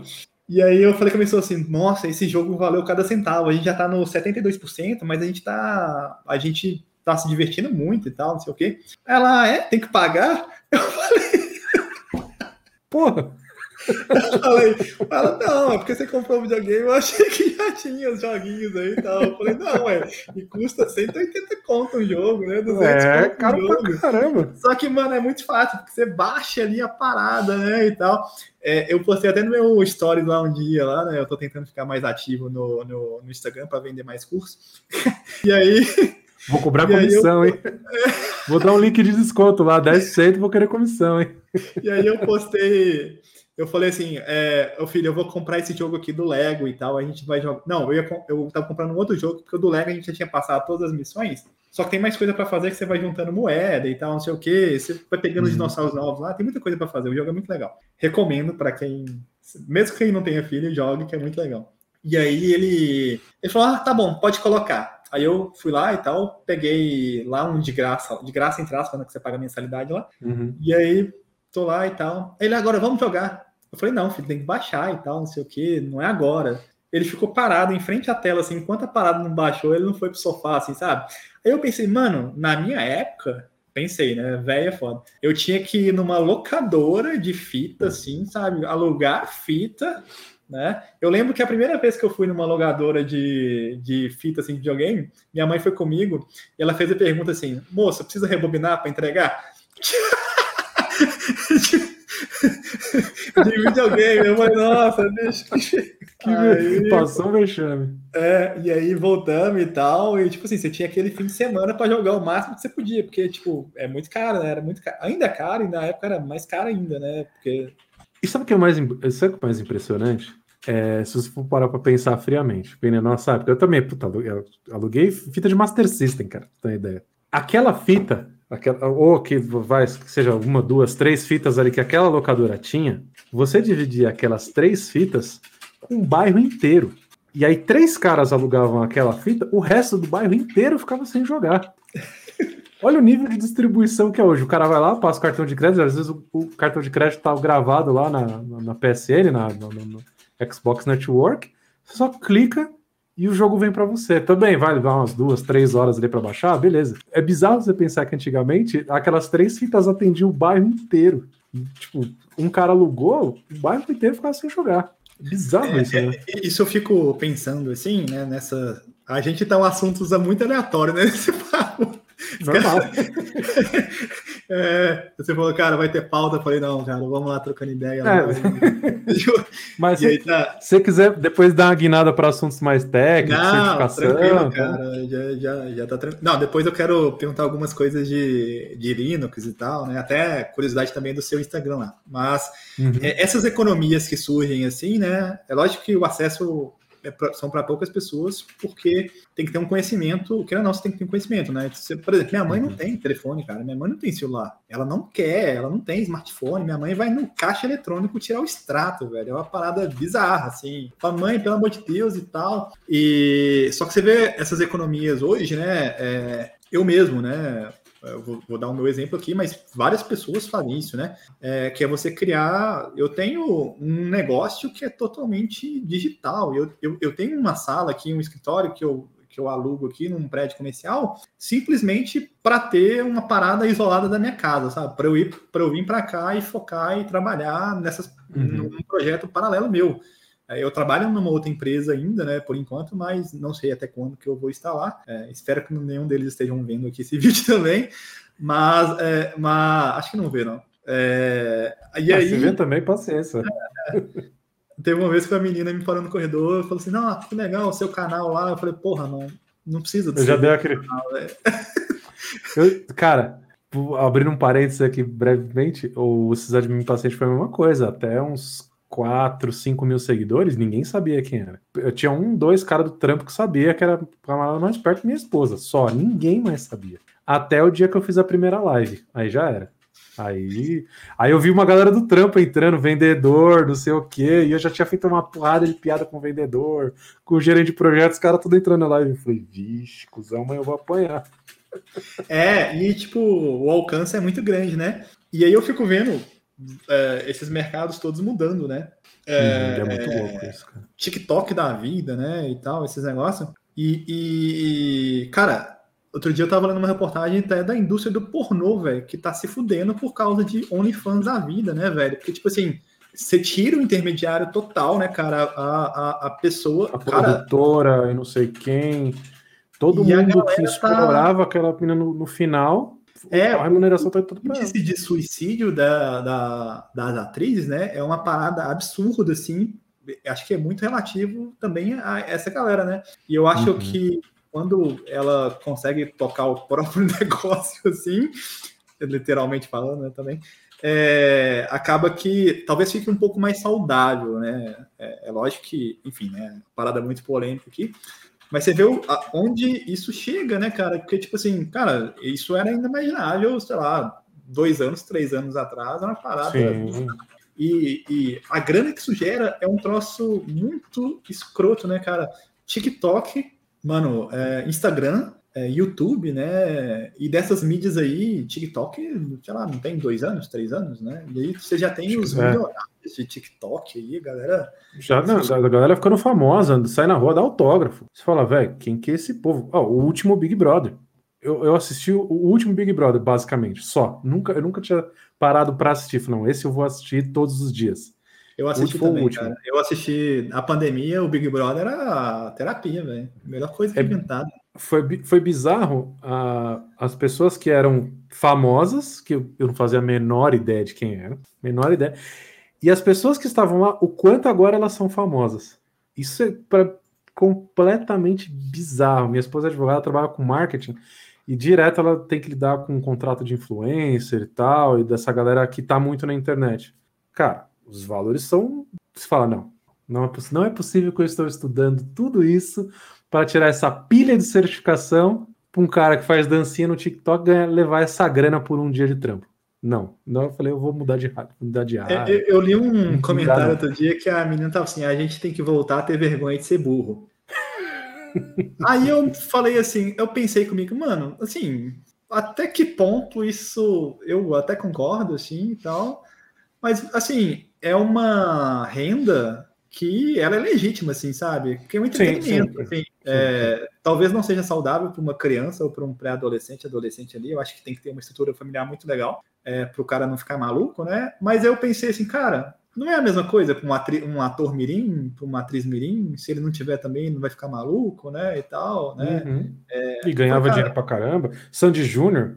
É, tipo assim, Muitos né? mil anos atrás ganhava, estourava de ganhar dinheiro. Aí eu, outro dia eu tava vendo assim, é, eu tô em Belo Horizonte, né? É, é, uma capital assim, mas a gente chama aqui de uma roça grande, né? Aí sempre quando tem um influencer assim de Bom, Belo Horizonte. É, tudo assim aí, né?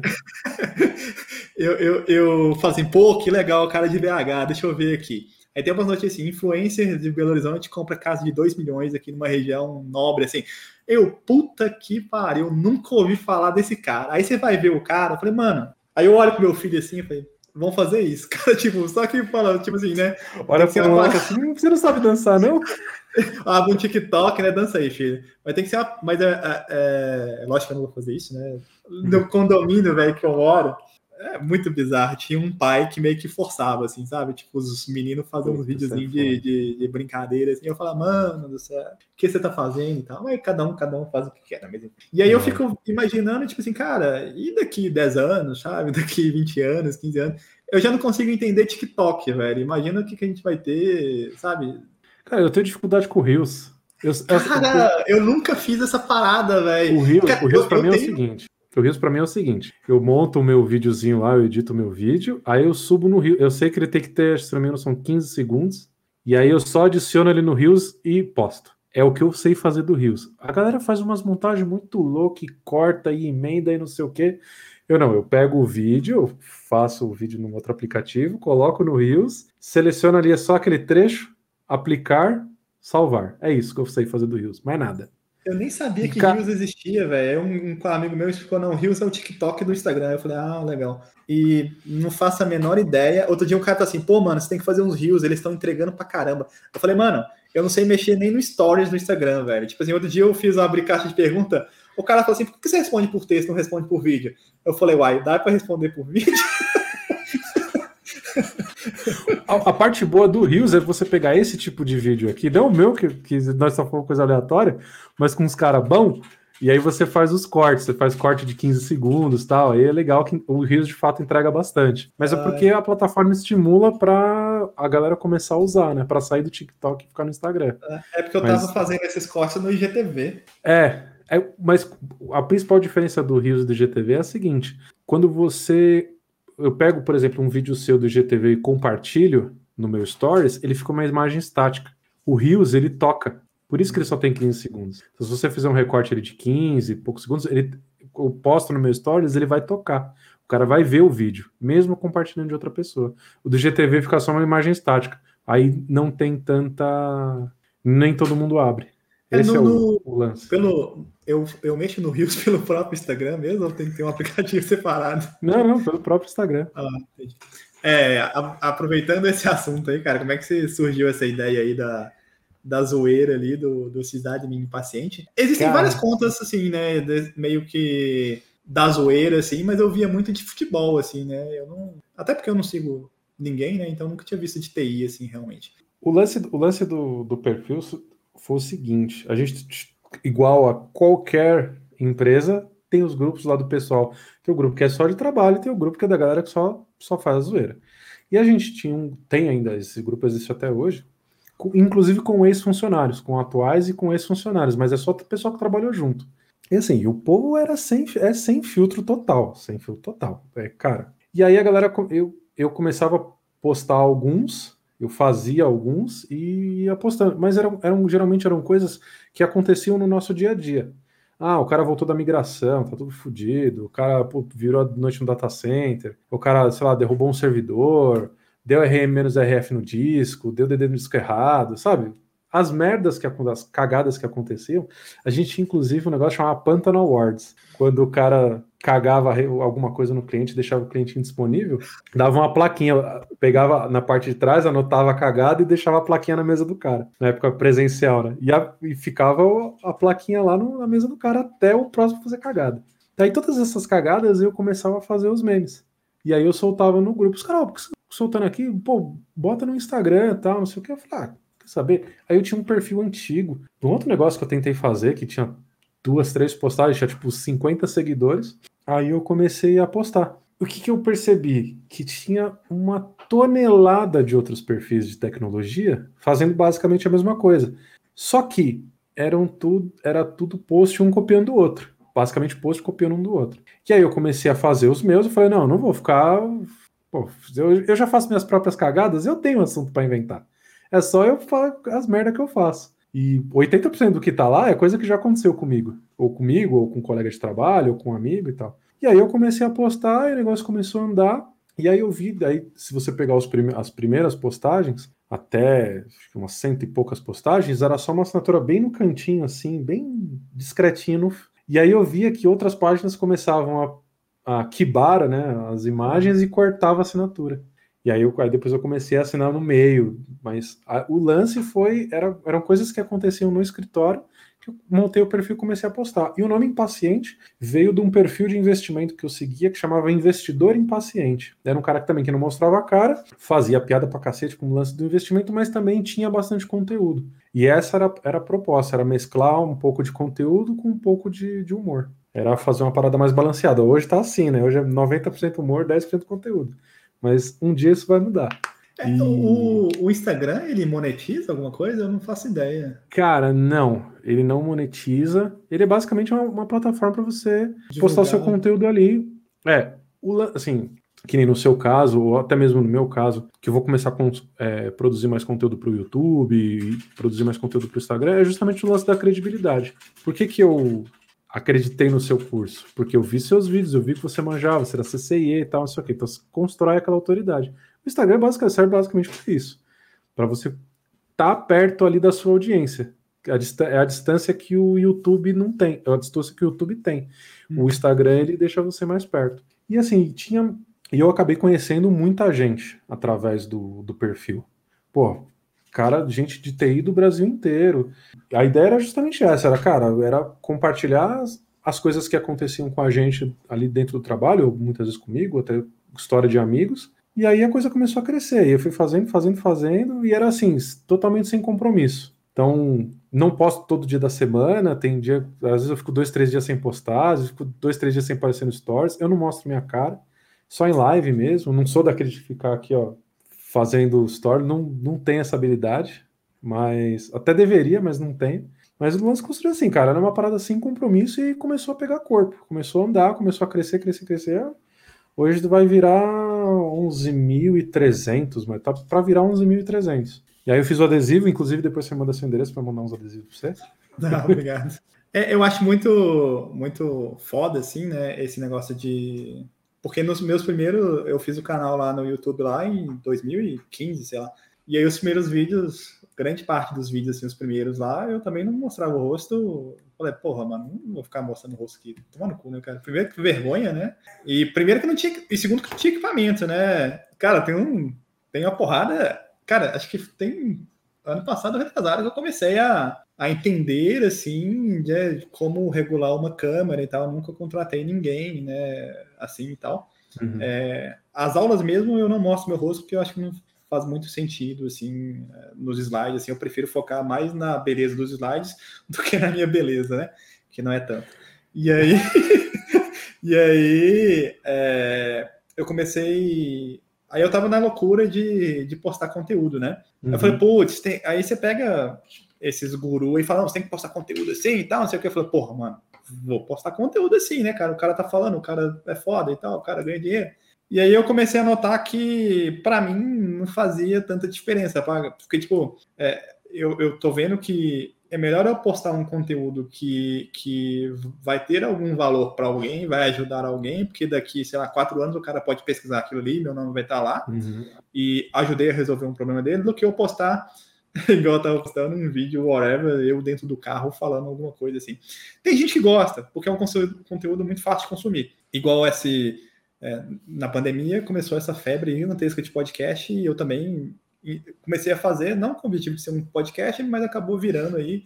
Esse uhum. bate-papo a galera consome também em, em, áudio, né? Que também é, é legal de consumir. É, dava um trabalho gigantesco os primeiros, porque eu gravava separado na minha câmera, o cara gravava, eu gravava o Meet, assim, para ter uma, um backup, o cara gravava lá e depois eu juntava tudo. E aí, graças a Deus, eu descobri esse StreamYard aqui, Stream consegue gravar tudo separado aqui, maravilha, paga ali, sei lá, 15 dólares por mês ali, sei lá.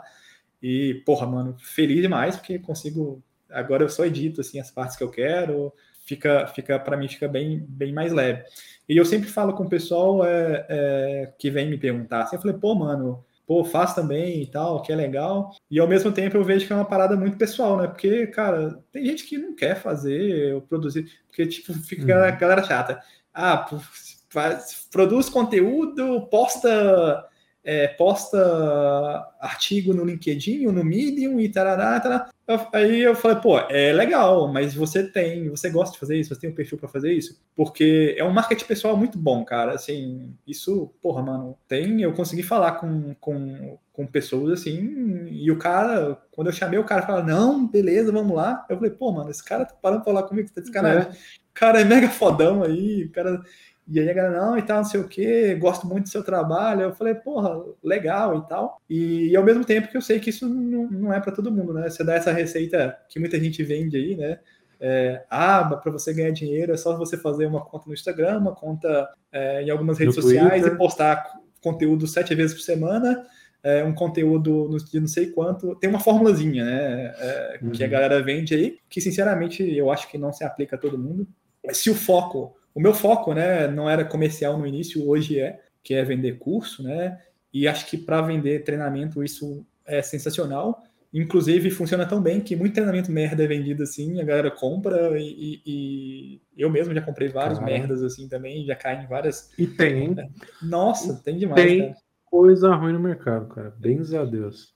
É tanto é quando surge um pouco diferente assim, né? A galera a galera meio que dá uma, dá uma. Ah, você é foda e tal. Eu falei, mano, tem. tem é, assim, cara, eu não me vejo como nada demais, assim. É, eu tento fazer uma parada um pouquinho diferente, assim. E acho que é a parada do original, cara, que eu acho que é o melhor, tipo, não copiar de ninguém. Uhum. Tento, assim, não copiar de ninguém também é muito forte, porque você tem as referências também que você vai tentar seguir ali. Tem aqueles livrinhos clichê, né, que o cara fala, né, que é, o, o, original, não sei o que, é quando você copia de várias fontes, né? Quando você tem, quando você copia Acho de uma fonte só, frase.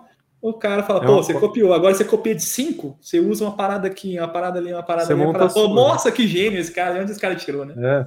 Mas o, você estava falando do lance de mostrar a cara e tal, de fazer história, porque olhando para o seu perfil, vou dar uma consultoria de marketing aqui para você agora. o... Porque depois que eu comecei a mexer com esse negócio de Instagram, eu comecei a ler bastante, comecei a estudar um pouco mais. O lance de você mostrar mais a cara no, no Instagram é, para você que gera conteúdo, é, quando a gente fala gerar conteúdo, gerar conteúdo de valor, de informação, no seu caso, de redes, e consequentemente a pessoa vai. A, a ideia é vender o curso, é que a parada fica um pouco mais humana. Entendeu? Ela não, ela não, a pessoa passa a te enxergar com uma certa confiança a mais. Não é só com simplesmente um instrutor que vende curso, não é só conteúdo. Pô, o cara tem uma vida, pô, ele tem um filho, ele vai pedalar de ali de final de semana. Vejo, às vezes eu vejo que você sai para para dar, dar uma pedalada de madrugada. Não, pô, o cara tem uma ele é um ser humano igual eu. Então gera um certo laço de confiança com a, pessoa, com a, com a sua audiência, com a pessoa que está te assistindo. Tudo isso, no final das contas, leva. É, deixa mais propenso a pessoa te levar, te levar a pessoa para conversão, que é comprar o seu curso. Então, pô, eu tô vendo o cara, eu sei que eu posso ali mandar uma mensagem para ele e é aquele cara que vai me responder. É diferente de um simplesmente um curso que está sendo vendido e não tem uma, uma pessoa ali por trás. Eu acho que hoje com esse lance da rede social, você comprar um treinamento, rola muito isso da pessoalização de quem está dando o curso. Então, acho é, tem hora que essa, eu vejo essa que... é a parte legal. Não que isso seja necessário. Ah, você vai ficar fazendo stories ali, cozinhando, ou lavando a louça, e ah, tô aqui no mercado, sabe? Não é esse o lance. Mas às vezes você parar aqui, igual, é igual da live, igual isso que você está fazendo aqui, para as pessoas verem quem tá, quem é o Gustavo Calau fora do treinamento, entendeu? É, tem hora que, que eu vejo uns assim, é, aí tem uns que eu acho que é muito roteirizado e forçado. Tanto é, é tão roteirizado e forçado que você vê 10 iguais, assim, sabe? É igual o script, assim, sabe? Eu falei, mano, como é que a galera cai nesse negócio? A galera não pensa, não é possível. É o mesmo roteiro, cara. É igual venda de curso, velho. Eu recebo os e-mails, assim, que eu assino alguns para ter ideia ali do que, que a galera tá fazendo, né? Aí eu falei, mano, eu não vou seguir isso aqui, cara, porque o cara vai ver na hora que eu tô copiando um roteiro, assim, sabe? Tipo, é, é, eu prefiro tentar fazer o meu, assim, errando, do que copiar uma parada pronta, assim, então. Quer ver? Negócio estupidamente simples. Muito simples. Eu, às vezes, eu acordava de manhã, tá, eu tava, vou lá, faço um café, e eu sei, e a galera de TI gosta pra caramba de café, né? E aí eu ia lá, postava uma foto eu fazendo café no Stories. Eu sei que aquilo vai sumir mesmo, né? Dane-se. E aí Beleza, aí eu ia fazer outra coisa, ia trabalhar tal. Não, às vezes postava. Eu, eu, sempre. Meus stories era sempre mais conteúdo técnico. E aí eu vi o, o, uns três, quatro co pessoas conhecidas minhas, que eu troco ideia no Instagram direto. O cara acorda de manhã, aí ele posta o café, aí ele posta o café da manhã, ele posta ele na academia treinando, e ele pode, pode Eu já parei de postar um café já. Já, ah, velho, tá, todo mundo tá fazendo essa merda também. Ah, tchau. Eu já vou fazer outra coisa. Então, cara, quer me broxar completamente, é um monte de gente começar a fazer a mesma coisa, eu já. Opa, beleza, vamos pro outro lado. Eu acho que isso no lance do vídeo vai ser um pouco assim também. Você não chega a comentar, você tem uma parceria com uma consultoria, a gente está bolando alguns treinamentos de Linux tal, e a gente quer fazer uma coisa diferente, uma parada de Linux com automação. Já introduzir o cara no mundo Linux já com automação. Então, é, mas é esse lance, é de, igual você falou, é de fazer uma coisa um pouco diferenciada. Então, é, a, o cara a, começou o... a fazer muito parecido já. Ah, beleza, beleza, beleza, tchau. É, eu vejo que, que Linux tem, tem muito mercado, assim, sabe? Tem, tem muito nicho que é bom, tem, nicho do nicho é sempre bom, porque você pega a galera ali que, que realmente está precisando daquilo, né? Uhum. É, e não tem tanta coisa boa assim, né? Tem, acho que o mais famoso é o Jefferson mesmo, da Linux Tips. Acho que é o cara que está mais aí na, na crista, assim, e tal. Tem, é, é. Ele eu acho que não faz nenhuma certificação, né? O dele é mais genérico, que eu acho também que é bom, porque se fazer focado em certificação igual eu faço. Ele, hoje fica... ele faz mais de DevOps, faz, é, de fala DevOps. mais de automação, de container, Kubernetes, ele não fala mais tanto de Linux. Ele tava com uma parceria com o Guia Foca, que é outro cara sensacional também, das antigaças, antigaças, é. antigaças. Parece que ele tem um treinamento também de Linux junto com o Guia Foca. Mas a parada dele é mais DevOps, cloud e automação. Não é tanto. Eu conheço quem me mandou mensagem foi o, o, Ricardo Prudenciato, que ele, ele era da IBM e aí ele parou para fazer os cursos lá pro Udemy, né? Só que o Udemy, eu falei com ele, cara, mano, sai fora daí, velho. O Udemy não dá, não, cara. O Udemy suga sua alma, suga sua renda. É legal é. para você ter um know-how assim, mas quando você puder, cara, sai e cria uma plataforma sua, cara, porque uhum. os caras vendem o curso seu é 20 conto, velho, não dá, velho, tipo, é muito pouco, velho. Então, é que o, o Udemy é muito focado no volume, né? Ele meio que te força a entrar naquelas promoção maluca de 20 reais e falar, ó, a gente vai te colocar na primeira página, você vai ter tantos alunos, vai aumentar seu ranqueamento, ah, o meu curso já chegou a ser o mais vendido do Udemy. Eu é? já tive um curso lá no Udemy. Quando o Udemy chegou no Brasil, eles me ligaram porque eu tinha um curso lá no YouTube e eles falaram, cara, faz um curso aí pra gente tal, CNA. Aí eu fiz, coloquei. E aí foi legal por um período, só que aí eu falei, mano, vou. E o bom é que eu saí rápido, porque depois que eu saí e fiz minha própria plataforma, mesmo assim a galera perguntava, ah, seu curso no Udemy. Até hoje tem gente que do nada tinha que dizer, ah, você tinha curso no Udemy, não tem mais, qual a diferença e tal. Foi a diferença que já tem uns cinco anos, a diferença que mudou tudo, né? E eu tenho uma plataforma própria hoje em dia e tal. Essa parada do, do Linux é, é, é sempre uma coisa que eu, que eu sempre gostei. Sempre gostei assim, né? Depois que eu formei, eu passei a gostar.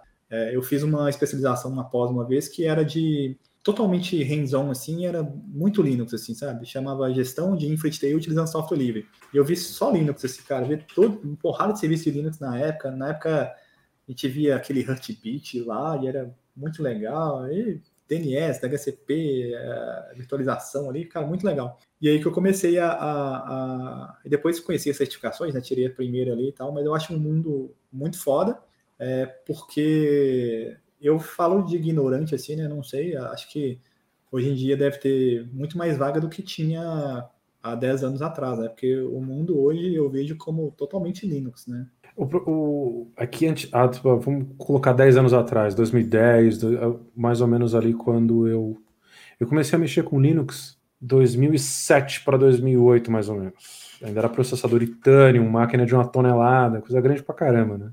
E naquela época, você não tinha tanto mercado, não é que não tinha menos mercado para Linux, porque você ainda tinha a iX, HPUX, tinha muitos solares, então o que dominava no data center dominava, era reinava absoluto. Era X, HPU X e Solaris. Tinha muito mainframe também, tinha um pouco de True 64 que morreu, morreu é, ainda na, na, na, época do Unix. E o Linux era bem limitado nessa época. Linux começou mais forte no data center em 2004, 2005 com máquina Itanium. Só que capacidade computacional na época de um Solaris do AIX era, putz, cara, tava anos luz na frente. O que você consegue fazer hoje com Linux, Solaris fazia em 2003, 2005, sabe? Então eram os sistemas eram mais próximos do Unix puro que estavam anos e anos e anos e anos luz na frente, tanto em capacidade computacional quanto em funcionalidades. Era um pouco mais restrito, de fato. Você tinha muito mais. Aí era o cara de Unix, que a gente falava, que a gente chamava, o cara de Unix.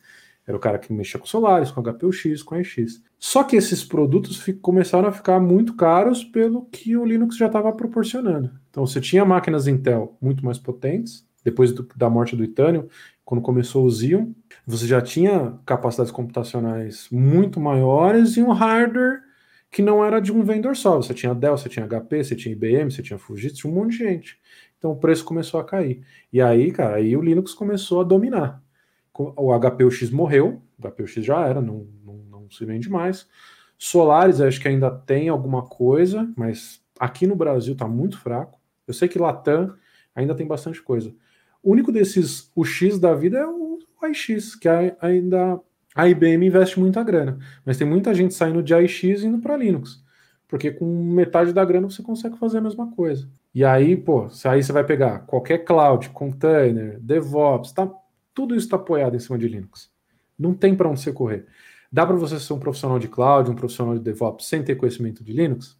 Dá, mas você vai pastar bem mais, cara. Então, assim, de, a, hoje mais do que nunca, Linux está em todos os lugares. Você vai trabalhar com infraestrutura, ou seja com infraestrutura, ou até com cloud, com desenvolvimento, com um monte de coisa, o básico de Linux, pelo menos, você tem que ter. Não adianta. Em algum lugar você vai acabar tropeçando nessa porra. Não tem jeito.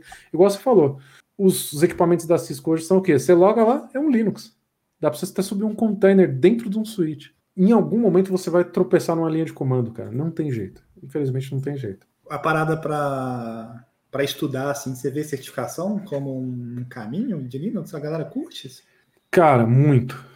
Muito. Sim, eu vou te falar que é, é, bem dividido hoje o mercado de certificação de Linux, né? Diferente do, do, do o Cisco, assim, na área de redes, assim, essa visão de quem não é de redes, mas acho que ainda Cisco CCNA ainda domina para quem quer entrar no mundo de redes, não, não se olha tanto para certificações da Juniper, da Microtik e tudo mais. Acho que depois um cara mais sênior, que já está mais experimentado, e ele vai pegar outros, outros vendors e aí ele acaba tirando outras certificações. Mas acho que a porta de entrada é o CCNA. No mundo Linux é a mesma coisa. A porta de entrada é a LPI, indiscutivelmente. É uma puta certificação, te dá uma bagagem legal pra caramba. Eu apoio 100%. Mas o meu foco, especificamente do Leandro e, do, e das coisas que a gente quer fazer com gerando conteúdo com YouTube, com, seja com YouTube, com treinamento, com Instagram e tudo mais, é mais voltado para dentro do data center, que é o que a gente vai encontrar hoje. Então, o que você vai encontrar hoje de Linux dentro do data center? Red Hat, Oracle Linux, SUSE e Ubuntu. Domina. Red Hat, Red Hat Oracle Linux hoje nada de braçada. Oracle Ubuntu, Linux? Você, Oracle Linux. Oracle Linux. Oracle Linux que que é? é Oracle Linux é o seguinte. Há uns, isso foi acho que em 2007, 2008, se eu não me engano. Eu sei que o Oracle Linux, se eu não me engano, tem 14 anos. O que, que é, isso, um cara da Oracle que estava me contando que acontecia? O principal, a principal plataforma que você rodava banco Oracle em Linux era no Red Hat. Invariavelmente era no Red Hat. Sim, então você tinha um, de um par que aí, não vou chutar números, mas uns 80% das máquinas que rodavam, 70% das máquinas que rodavam Linux dentro do data center era com Oracle. E aí a Oracle pedia certas, certas funcionalidades, pedia certas mudanças ali no kernel, tal, não sei o que, e a Red Hat, ah, não, puta, vai demorar, tal. Tava meio descompassado esse, essa, essa, essa linha de desenvolvimento. E aí, até comprou o dia, e falou: ah, faz o seu Linux então. E os caras falaram: tá bom, vamos fazer então. E aí eles fizeram. E aí eles fizeram. Aí alguém da Oracle ou da Red Hat pode, pode rolar alguma discordância aí, mas basicamente foi, basicamente foi feito um fork do, do, do Red Hat. O Oracle Linux nada mais é do que um fork do Red Hat, que onde você, lá no, isso lá no começo, onde você pegava todos os pacotes, sem, sem as os, não os pacotes exclusivos da Red Hat, os pacotes open source, que nada que o Red Hat ainda é um, é um produto open source. Você, eles empacotam com as assinaturas ali com os pacotes exclusivos do Oracle Linux e eu vendo aquilo como um compatível com o Red Hat. Então, se você, por exemplo, tem um banco Oracle rodando em cima de Red Hat, se eu sou da Oracle, posso te vender uma subscrição do do Oracle Linux e em conjunto já posso te vender também do, do, do banco Oracle para você já com, com o Linux embarcado, com Linux, vamos assim, um pacote de, de subscrição. Isso bem a grosso modo. Mas a ideia do Oracle Linux é basicamente é um concorrente do Red Hat. Ele é extremamente similar. Hoje o Oracle Linux está com tá com uma versão de kernel, roda com uma versão de kernel mais nova, tem suporte próprio.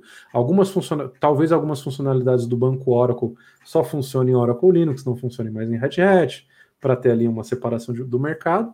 Mas hoje é bem presente no data center. A Oracle botou muito dinheiro no Oracle Linux para estar tá presente no data center. Porque ela viu que tinha uma fatia interessante ali, né?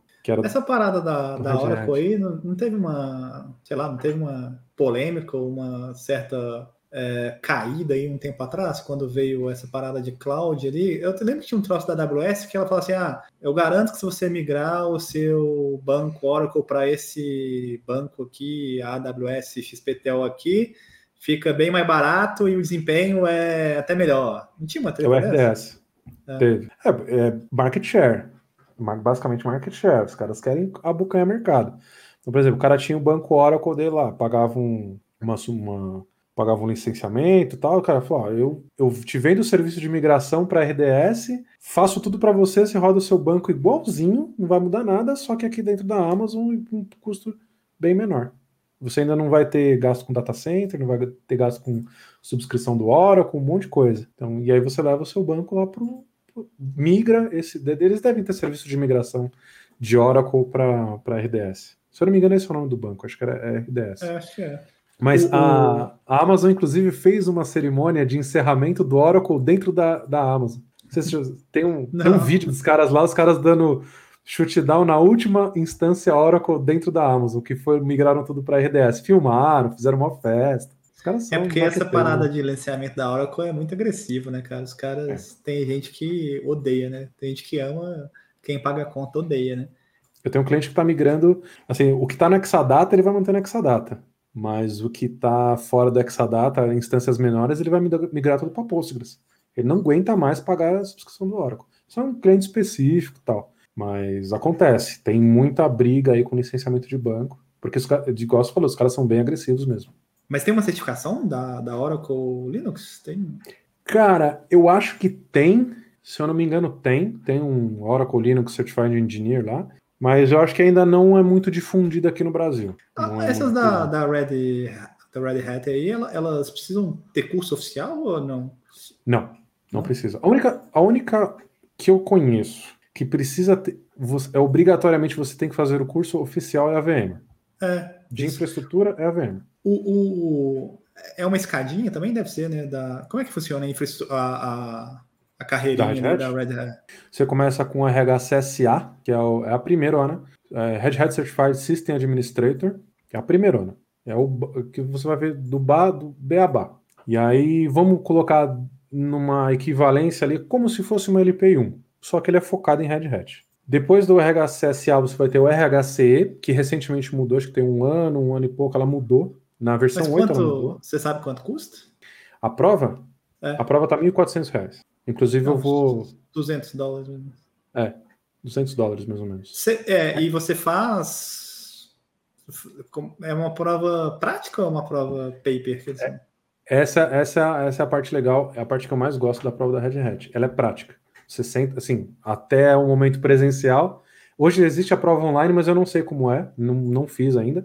Mas a prova prática, você senta na frente do, de uma máquina, vai ter lá as máquinas virtuais, vai ter as tarefas para você fazer, e você tem que fazer, as, tem que executar aquelas tarefas. Então, por exemplo, o cara pede, sei lá, ah, cria um diretório XPTO com tantos usuários, esses, o usuário A e B pode acessar tal diretório, o, C, o usuário C e o D pode escrever, um não pode ler, e tem que estar no grupo X e tal. Você tem que sentar na máquina e fazer. Então lá vai ter uma, duas, três máquinas Linux, dependendo da prova, dependendo do que pedir a prova, e você tem que executar. Tem que ir lá e fazer, e tem que ser persistente. Se rebutar a máquina virtual, as alterações que você fez têm que estar lá.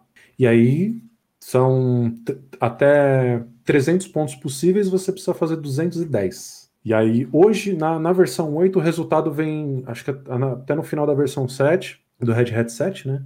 Que as provas vão mudando de acordo com a versão do, do, do produto. É, ele, não te, ele só te dava a porcentagem. Você fez tanto.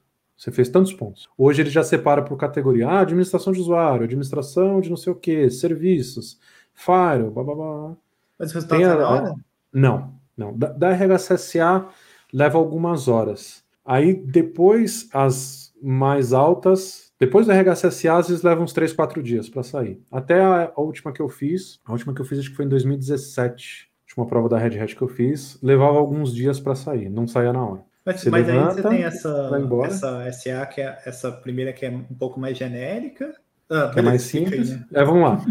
RHCSA é a primeirona do administrador ali, do cara do dia a dia. A segunda prova vai ser a do RHCE, é o Red Hat Certified Engineer.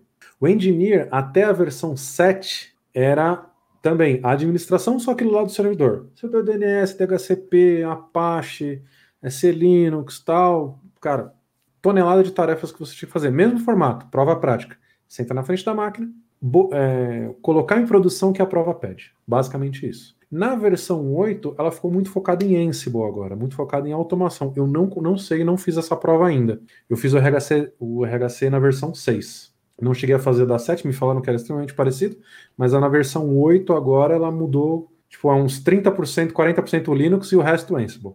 Isso foi o que me falaram. E aí, depois, isso estamos falando puramente de Linux. E aí depois você tem uma, um range de certificações gigantesco, são certificações de produto. Então, por exemplo, eu tenho a OpenStack, eu sou Red Hat Certified é, System Administrator em OpenStack. Aí, então, eu tenho o RHCSA, o, RHC, o RHCE, e depois eu entro num range, ali, num pool gigantesco de certificações. Só um detalhe: para você fazer a RHCE, obrigatoriamente você tem que ter a CSA.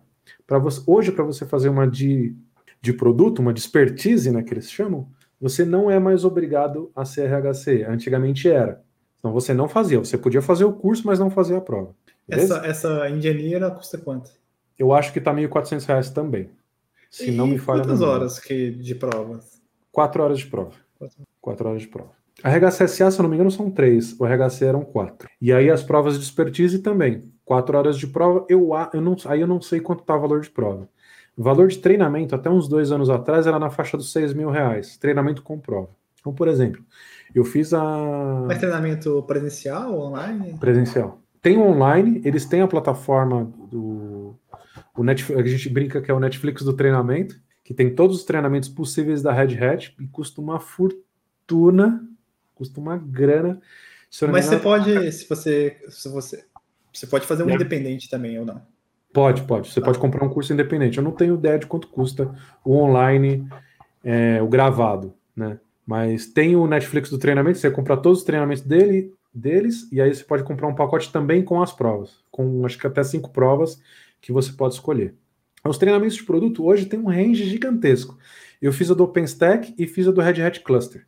De novo, sempre prova prática. Sempre. Todas as provas da Red Hat são práticas. Nenhuma Mas é o cara que mexe no Red Hat, assim, ele pode mexer em outra distribuição? É tipo, é igual pode. o cara que mexe em Cisco, ele pode mexer em qualquer outro equipamento, né? Pode, pode, pode. O, o conceito é sempre é o, mesmo. o mesmo. O que vai mudar é um serviço que na, no Red Hat tem um nome, no Debian, por exemplo, tem outro nome. Há um arquivo de configuração que aqui fica no etc sysconfig network scripts, lá vai ficar no etc sysconfig network.d. Estou chutando nomes que eu não sou, não sou muito do mundo Debian. É 20 segundos Mas... ali de consulta, você descobre. Exato. Você jogou no Google, arquivo de configuração tal, beleza. É, é igual você pegar um Juniper e pegar um Cisco. A base, o conceito é Aí você fudeu. Aí, é, tá. Eu Juniper é muito diferente. É muito diferente, é, é pegar um Cisco e um HP. É um Huawei e um Cisco. É Isso, um Huawei e um Cisco. Pronto. Um Fujitsu e um Cisco. Que o Fujitsu, o Fujitsu é bem parecido com o Cisco. E aí, essas provas de produto aí tem um range gigantesco. Vai ter de OpenShift, tem de containers, tem de OpenStack, Red Hat Cluster. Tem uma que eu sempre recomendo para quem já está mais experimentado, para quem já é mais velho, chama RH442 Performance Tuning. Essa prova, é, assim, o curso é espetacular. A prova é o inferno na Terra. É, a prova é horrorosa. É, é de você sair envergonhado de você mesmo. Eu fiz esse curso, eu fiz a prova. Foi a prova que eu fui mais horrorosamente mal, foi essa prova, mas o curso é maravilhoso. É, é basicamente o que? Você vai aprender a apertar os parafusos dentro do sistema quando ele está com carga. Tem um banco Oracle, tá, tem X interfaces de redes, tanto de memória, disco, então você vai aprender a apertar os parafusos ali para dar mais throughput de disco, mais throughput de rede, é, melhorar a distribuição de processos dentro do sistema. Aquela prova, o curso é espetacular. Você sai querendo tunar tudo. Mas a prova é um inferno. A prova é horrorosa. É, eu sou muito. Eu tenho muita curiosidade, me falta vontade de entrar nesse mundo assim.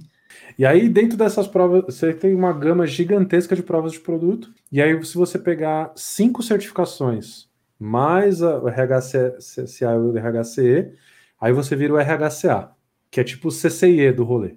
RHCA. A primeira, como é que chama?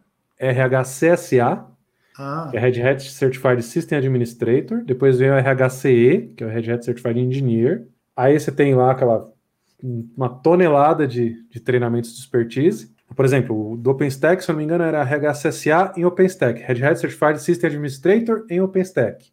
Tem o do OpenShift, RH, RHCE do OpenStack, o RHCE do OpenShift. tem Performance Tuning, Expert, é, Red Hat Certified Expert, Performance Tuning, blá, tem, cara, é uma gama gigantesca. Aí você junta cinco dessas, mais o CA e o CE, e você vira um RHCA, que é o Red Hat Certified Architect. Ah, tá. Ele então não é uma prova, é um conjunto de cole... uma coleção que você fez. Isso, é a mandala ali. Você junta as sete certificações na mandala, os caras te dão e... aí, vem a camisetinha e tal. Que né? porra que é ela? Você ganhou um chapéu? Eu tô vendo a galera postando um negócio com chapéu. Que porra é? O, o chapéu, eu acho que você, eu não lembro se você ganha. Vem uma plaquinha, né, com RHCSA, o seu nome, o número da certificação, vem uma camiseta, é escrito RHCA e o número da, da sua certificação. O chapéu eu não sei, acho que o chapéu é mais funcionário, funcionário que ah, tem tá. acesso. É, eu vi os funcionários lá com chapéu. Hoje é IBM, né? O cara. É, eles, fa eles dizem, a Red Hat e a IBM diz que são empresas ainda completamente separadas, mas eu acho que eventualmente vai virar um, uma parada meio Dell EMC, que tem ali um, uma quantidade de produtos que está sobreposta. Que aí, aí fatalmente alguns produtos vão morrer. É natural também. Tem um né? produto, cara... Você tem um produto da IBM, da, lá, da IBM Cloud SPTO. Com certeza você vai ter o OpenShift lá dentro disponível.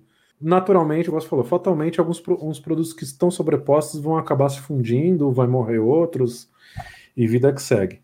E aí, depois do RHCA, se você faz mais alguma prova de expertise, você vira um RHCA Level 2, ou nível 2. Aí você vai nível 3, nível 4, nível 5 e vai embora. Quantas você fizer. Faixa preta, faixa amarela, faixa. É, aí não, aí o RHC é o faixa preta. Aí o faixa preta com uma listra vermelha, ah. duas listras vermelhas, três vermelhas. O... E, e, as validades das provas, tem? Três anos. Mais uma de cima uh, aumenta a validade das de baixo ou não? As de expertise estendem a validade do RHCSA e do RHCE. Uhum. Das duas primeiras. Então, qualquer, se você tirar, por exemplo, eu tirei, vou usar o meu exemplo. Eu tirei o meu RHC em 2015. Ela valeria até 2018, certo? Uhum. Em 2016 eu fui lá e fiz uma expertise. Fiz de performance, fiz performance também não como bem. fiz a de história de cluster. A minha de história de cluster, ela vai valer de 2016 até 2019. Meu RHCSA e meu RHC vão ter as datas estendidas em mais três anos também. Elas vão vencer junto com esse cara aqui. Se ah, esse cara aqui, se eu fiz aí depois, eu fiz a de OpenStack em 2017, por exemplo. Ela vai valer de 2017 até 2020. O meu RHCSA C também vai valer de 2017 a 2020. Ele estende a data de validade para a última expertise que você fez. E aí, para você manter o RHCA, você tem que manter cinco certificações válidas. Senão, meio que você dá um passo para trás. As cinco especialistas válidas? Uhum, você tem que manter as cinco especialistas válidas. Então, imagina, num período de três anos, tem que fazer as, tem que ter cinco válidas. Aí, imagina, você fez uma em 2020, uma em 2021, duas em 2022. Quando você for pegar essa aqui, essa aqui já venceu. É, tem que fazer prova todo ano. É, é exato. Para quem que vale a pena ser RHCA? Para funcionário que que está dentro da Red Hat e o cara tem, ele tem acesso ao Netflix do treinamento e pode fazer prova de graça, até onde, até onde me consta, ou ele paga bem mais barato. Para consultor, consultor independente vale, porque é uma credencial muito forte ainda no mercado, indiscutivelmente uma puta certificação. Para o mundo Linux tem um peso gigantesco, muito mais do que até do que a LPI, por exemplo. E ou para quem é de consultoria. Tipo, você tem um cara que é consultoria, é parceiro da Red Hat, e aí deve ter algum esquema que você tem que ter um cara lá com X certificações para manter uma parceria a nível XPTO. Deve ter alguma coisa assim. Eu não, eu sou de consultoria, então é difícil dizer. Mas para essa galera vale muito a pena. E os treinamentos são muito bons, né? Os treinamentos, mesmo os online, são muito bons. E a parte da prova ser prática eu acho sensacional, porque não tem decoreba. Até tem um pouco de decoreba, deve rolar um. Eu, eu nunca. Eu fiz um monte de prova de certificação da Red Hat, já fiz da Suzy, fiz da da, da Oracle. Eu nunca fui de Test King. No CCNA deve ter muito Test King.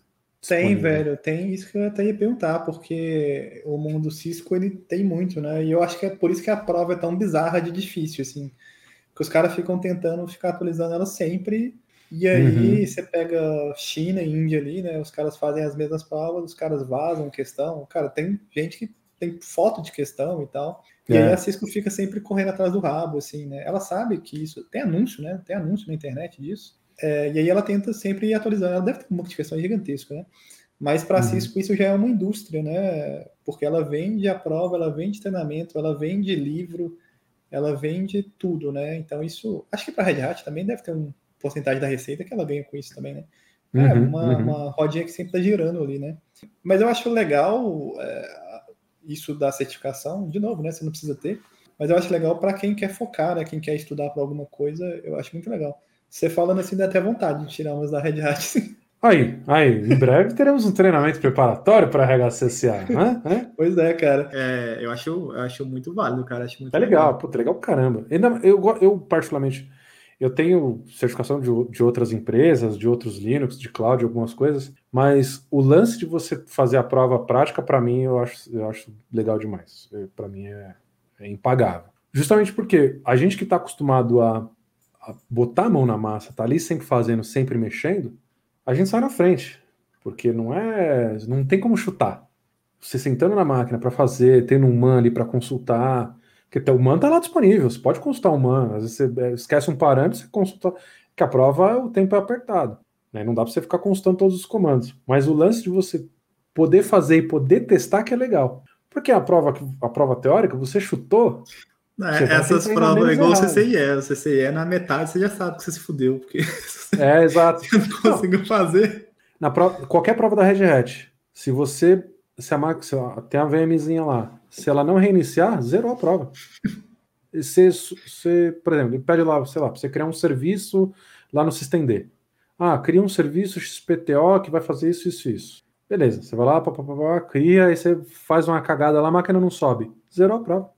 Na época, eu já dei, eu já ministrei disciplina de Linux básico na, na faculdade que eu dava aula, né? Uhum. E aí tinha uma aula lá de que a gente mexia no FSTab. Eu falava pros caras, mano, já tem uma máquina de backup aí, mano. Se você for precisar usar ela, já copia de novo VHD, sempre, velho, sempre crechava. Na, na, na prova da Red Hat tem um botão Reset VM. Ele zera, você tem lá, depende da prova, vai ter X máquinas virtuais lá, você pode ir lá dar um reset na máquina virtual, ele zera todas as máquinas virtuais e começa a prova de novo. E chora. A prova de, a prova de storage cluster.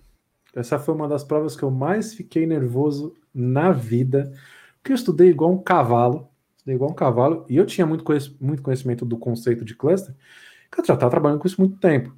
E aí eram X máquinas, eu não posso também ficar divulgando como é que é o esquema da prova. Tinha um X máquinas virtuais lá e uma prova de cluster, obviamente, você tem que colocar serviços em cluster, certo? E aí, uma das máquinas, o, ser, o, o serviço do cluster não subia mais de jeito nenhum. Quatro horas de prova. Duas horas de prova, eu tava resetando máquina ainda tentando fazer o negócio funcionar. Metade da prova. Aí chegou, faltava tipo coisa de uma hora. Aí o que comecei a fazer? Do meio da prova em diante. Falei, cara, eu vou fazer nesse grupo de máquinas aqui que tá funcionando aí eu rodo alguma coisa aqui, enquanto tá subindo um serviço, eu vou lá tento dar mais uma cabeçada nessa, nessa outra maquininha que tá faltando. Até ela entrar. Se ela entrar, entrou. Se não entrar, vou entregar sim, seja o que Deus quiser. E aí eu tava no meio da prova para frente, eu comecei a fazer isso, comecei a fazer nas, nas que sobrar. Faltando uma hora para terminar a prova, a terceira máquina, não sei por qual que, que eu fiz, que ela entrou no cluster. Só que aí eu tinha que botar todos os serviços que estavam faltando nesse cara, nesse aqui também. Só que você tem quatro horas de provas. Eu tinha 50 minutos só para meio que fazer metade da prova. Cara, sabe aquele gatinho, aquele meme do gatinho digitando a milhão assim? No... Era aquilo. Era esse, era eu fazendo a prova. E assim, ah, arrebentando, arrebentando, e faz um pouquinho aqui, faz um pouquinho lá, um pouquinho não sei o que. Que eu tinha que terminar a prova nessas VMs e ainda tinha que correr atrás do tempo perdido. Eu juro para você, eu, termin... assim, eu terminei eu acho que eu terminei, e aí, quando dá o tempo, a prova simplesmente some, a máquina desliga. Fum, máquina desliga e acabou. E aí eles pegam essas máquinas virtuais, levam, acho que deve levar lá para os Estados Unidos, e um script vai lá e entra na máquina, tenta subir a máquina para ver se o que você fez está certo, um script que valida. Cara, eu saí, cara, qual a chance? Não vou passar, não, não consegui conferir nada, não consegui conferir nada, não, só fiz. Saí da prova já, já era, tomei pau, acabou. Já era. Qual a chance? Foi a prova que eu cheguei mais perto de gabaritar. Sério? Caraca, velho. Não, não me. Eu acho que falei, pra mim, corrigir errado. Pra mim, o robô corrigiu errado. Eu não, eu falei, não, até hoje eu não aceito que eu passei naquela prova. A certificação até expirou, mas eu não acredito que eu passei. Mas tá lá o badge. ah, isso é, isso, é, isso é muito foda, cara. No CCI é... deve ser a mesma pegada, né? É, o CCIE, a gente fala que é uma prova que qualquer profissional de rede com uma certa experiência consegue fazer. Se você tiver uns cinco dias para fazer. No tempo que eles dão para fazer, é, é, muito difícil, sabe? É muito difícil e tal. Parece é, que são oito tem... horas de prova, né? São oito horas de prova, né? Você... É porque é uma prova de, de, requisito, né, cara? Você tem que fazer do jeito que eles querem, né? Não do jeito que você quer. Isso que é o uhum. complicado. E não tem nota parcial, né? Então, se você está na parte de config, por exemplo, e pede para você criar, sei lá, uma VLAN com o nome batata minúsculo e você cria maiúsculo, você perdeu. E se naquele, naquela questão eram cinco tarefas e valiam dois pontos cada tarefa, você perdeu todas e não só uma. Então, isso que ferra a galera, né? A parte de config, é, muita gente, a maioria, né, não passa na parte de config, né? Isso é, é, é, uma prova que é muito cara, né, cara? Ela custa 1.900 dólares, é, é, tudo muito difícil, né? O preço, o ambiente da prova é caro. Se você. É, a força do cagaço ali, né? Ah, Faz sentido. Por exemplo, nas provas da Red Hat, quando a gente fala que ela tem que ser prática, cai nesse, nessa mesma ideia do, do que você falou do CCIE. Você tem que fazer, não importa a forma que você vai fazer. Então, por exemplo, imagina que ele, ele manda você configurar um file e ele tem que liberar a porta 80. Se você vai fazer via linha de comando, não interessa. Se você vai instalar um pacote, porque os repositórios, os repositórios padrão ficam disponíveis. Se você vai instalar um firewall CMD, não interessa. Se você vai instalar um, uma, uma interfacezinha gráfica para o firewall, beleza. Ele não, ele não quer saber o jeito que você fez. Ele vai testar se a porta 80 está liberada. Até aí, ótimo. Eu não preciso, talvez eu não lembre a sintaxe, eu vou lá, instalo um pacote, boto o firewall para funcionar. O problema é o seguinte, o problema é se, se você tem cinco questões na prova que dependiam do faro e você esqueceu de acertar o faro, você matou meia prova. É, é. Esse é o problema. A, e o CCIE ainda mesmo... é mais complicado porque você não pode fazer do jeito que você quer, você tem que fazer do jeito que eles querem. Uhum. E aí, por exemplo, tem várias formas de você configurar um BGP para chegar naquele mesmo é, que a gente fala que tem que bater o output. O cara te dá uma, faz uma pergunta e fala assim, aqui o output tem que ser esse. E aí, quando você dá o comando e sai o output na sua tela, você tem que comparar com o que está na tela da questão. Tem que uhum. ser igual, velho.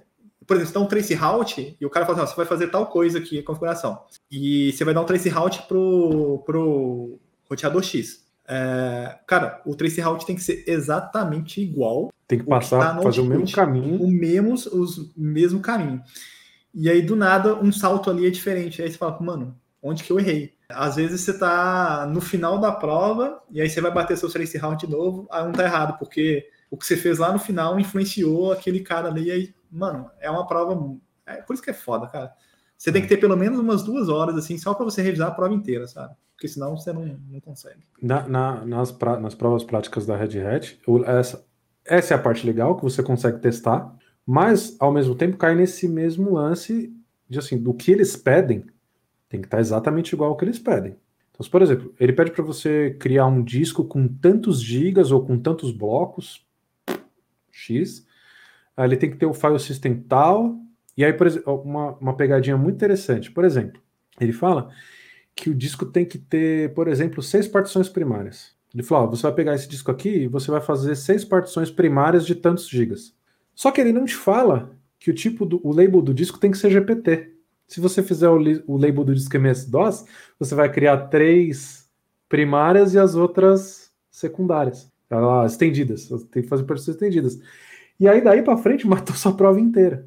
Então, algumas. Uma, por que, que, é, por que eu gosto da, da prova prática? Porque mostra que o cara tem que saber. Porque não é tudo que a prova te fala. Então, esse, essa é uma, é uma. Assim, se cair na sua prova, é uma clássica tem que fazer seis partições primárias. Mas que label você vai usar no disco? Se você usar MS-DOS, já era. Você não vai conseguir fazer. Aí você vai criar três primárias lá, uma, aí a quarta você vai fazer as estendidas, e aí na hora de corrigir ele te ferra.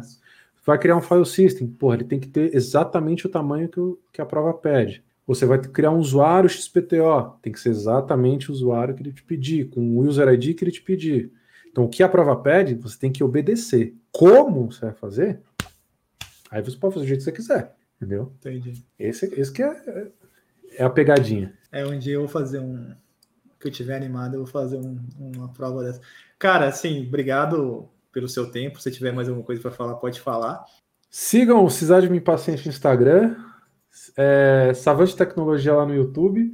Eu vou começar, já tô, já tô, tô devendo lá para a galera voltar a fazer vídeo, compartilhar conhecimento. 13 anos aí praticamente trabalhando com Linux direto, todo dia no data center, todo dia missão crítica. Eu falo como missão crítica no almoço na janta, né?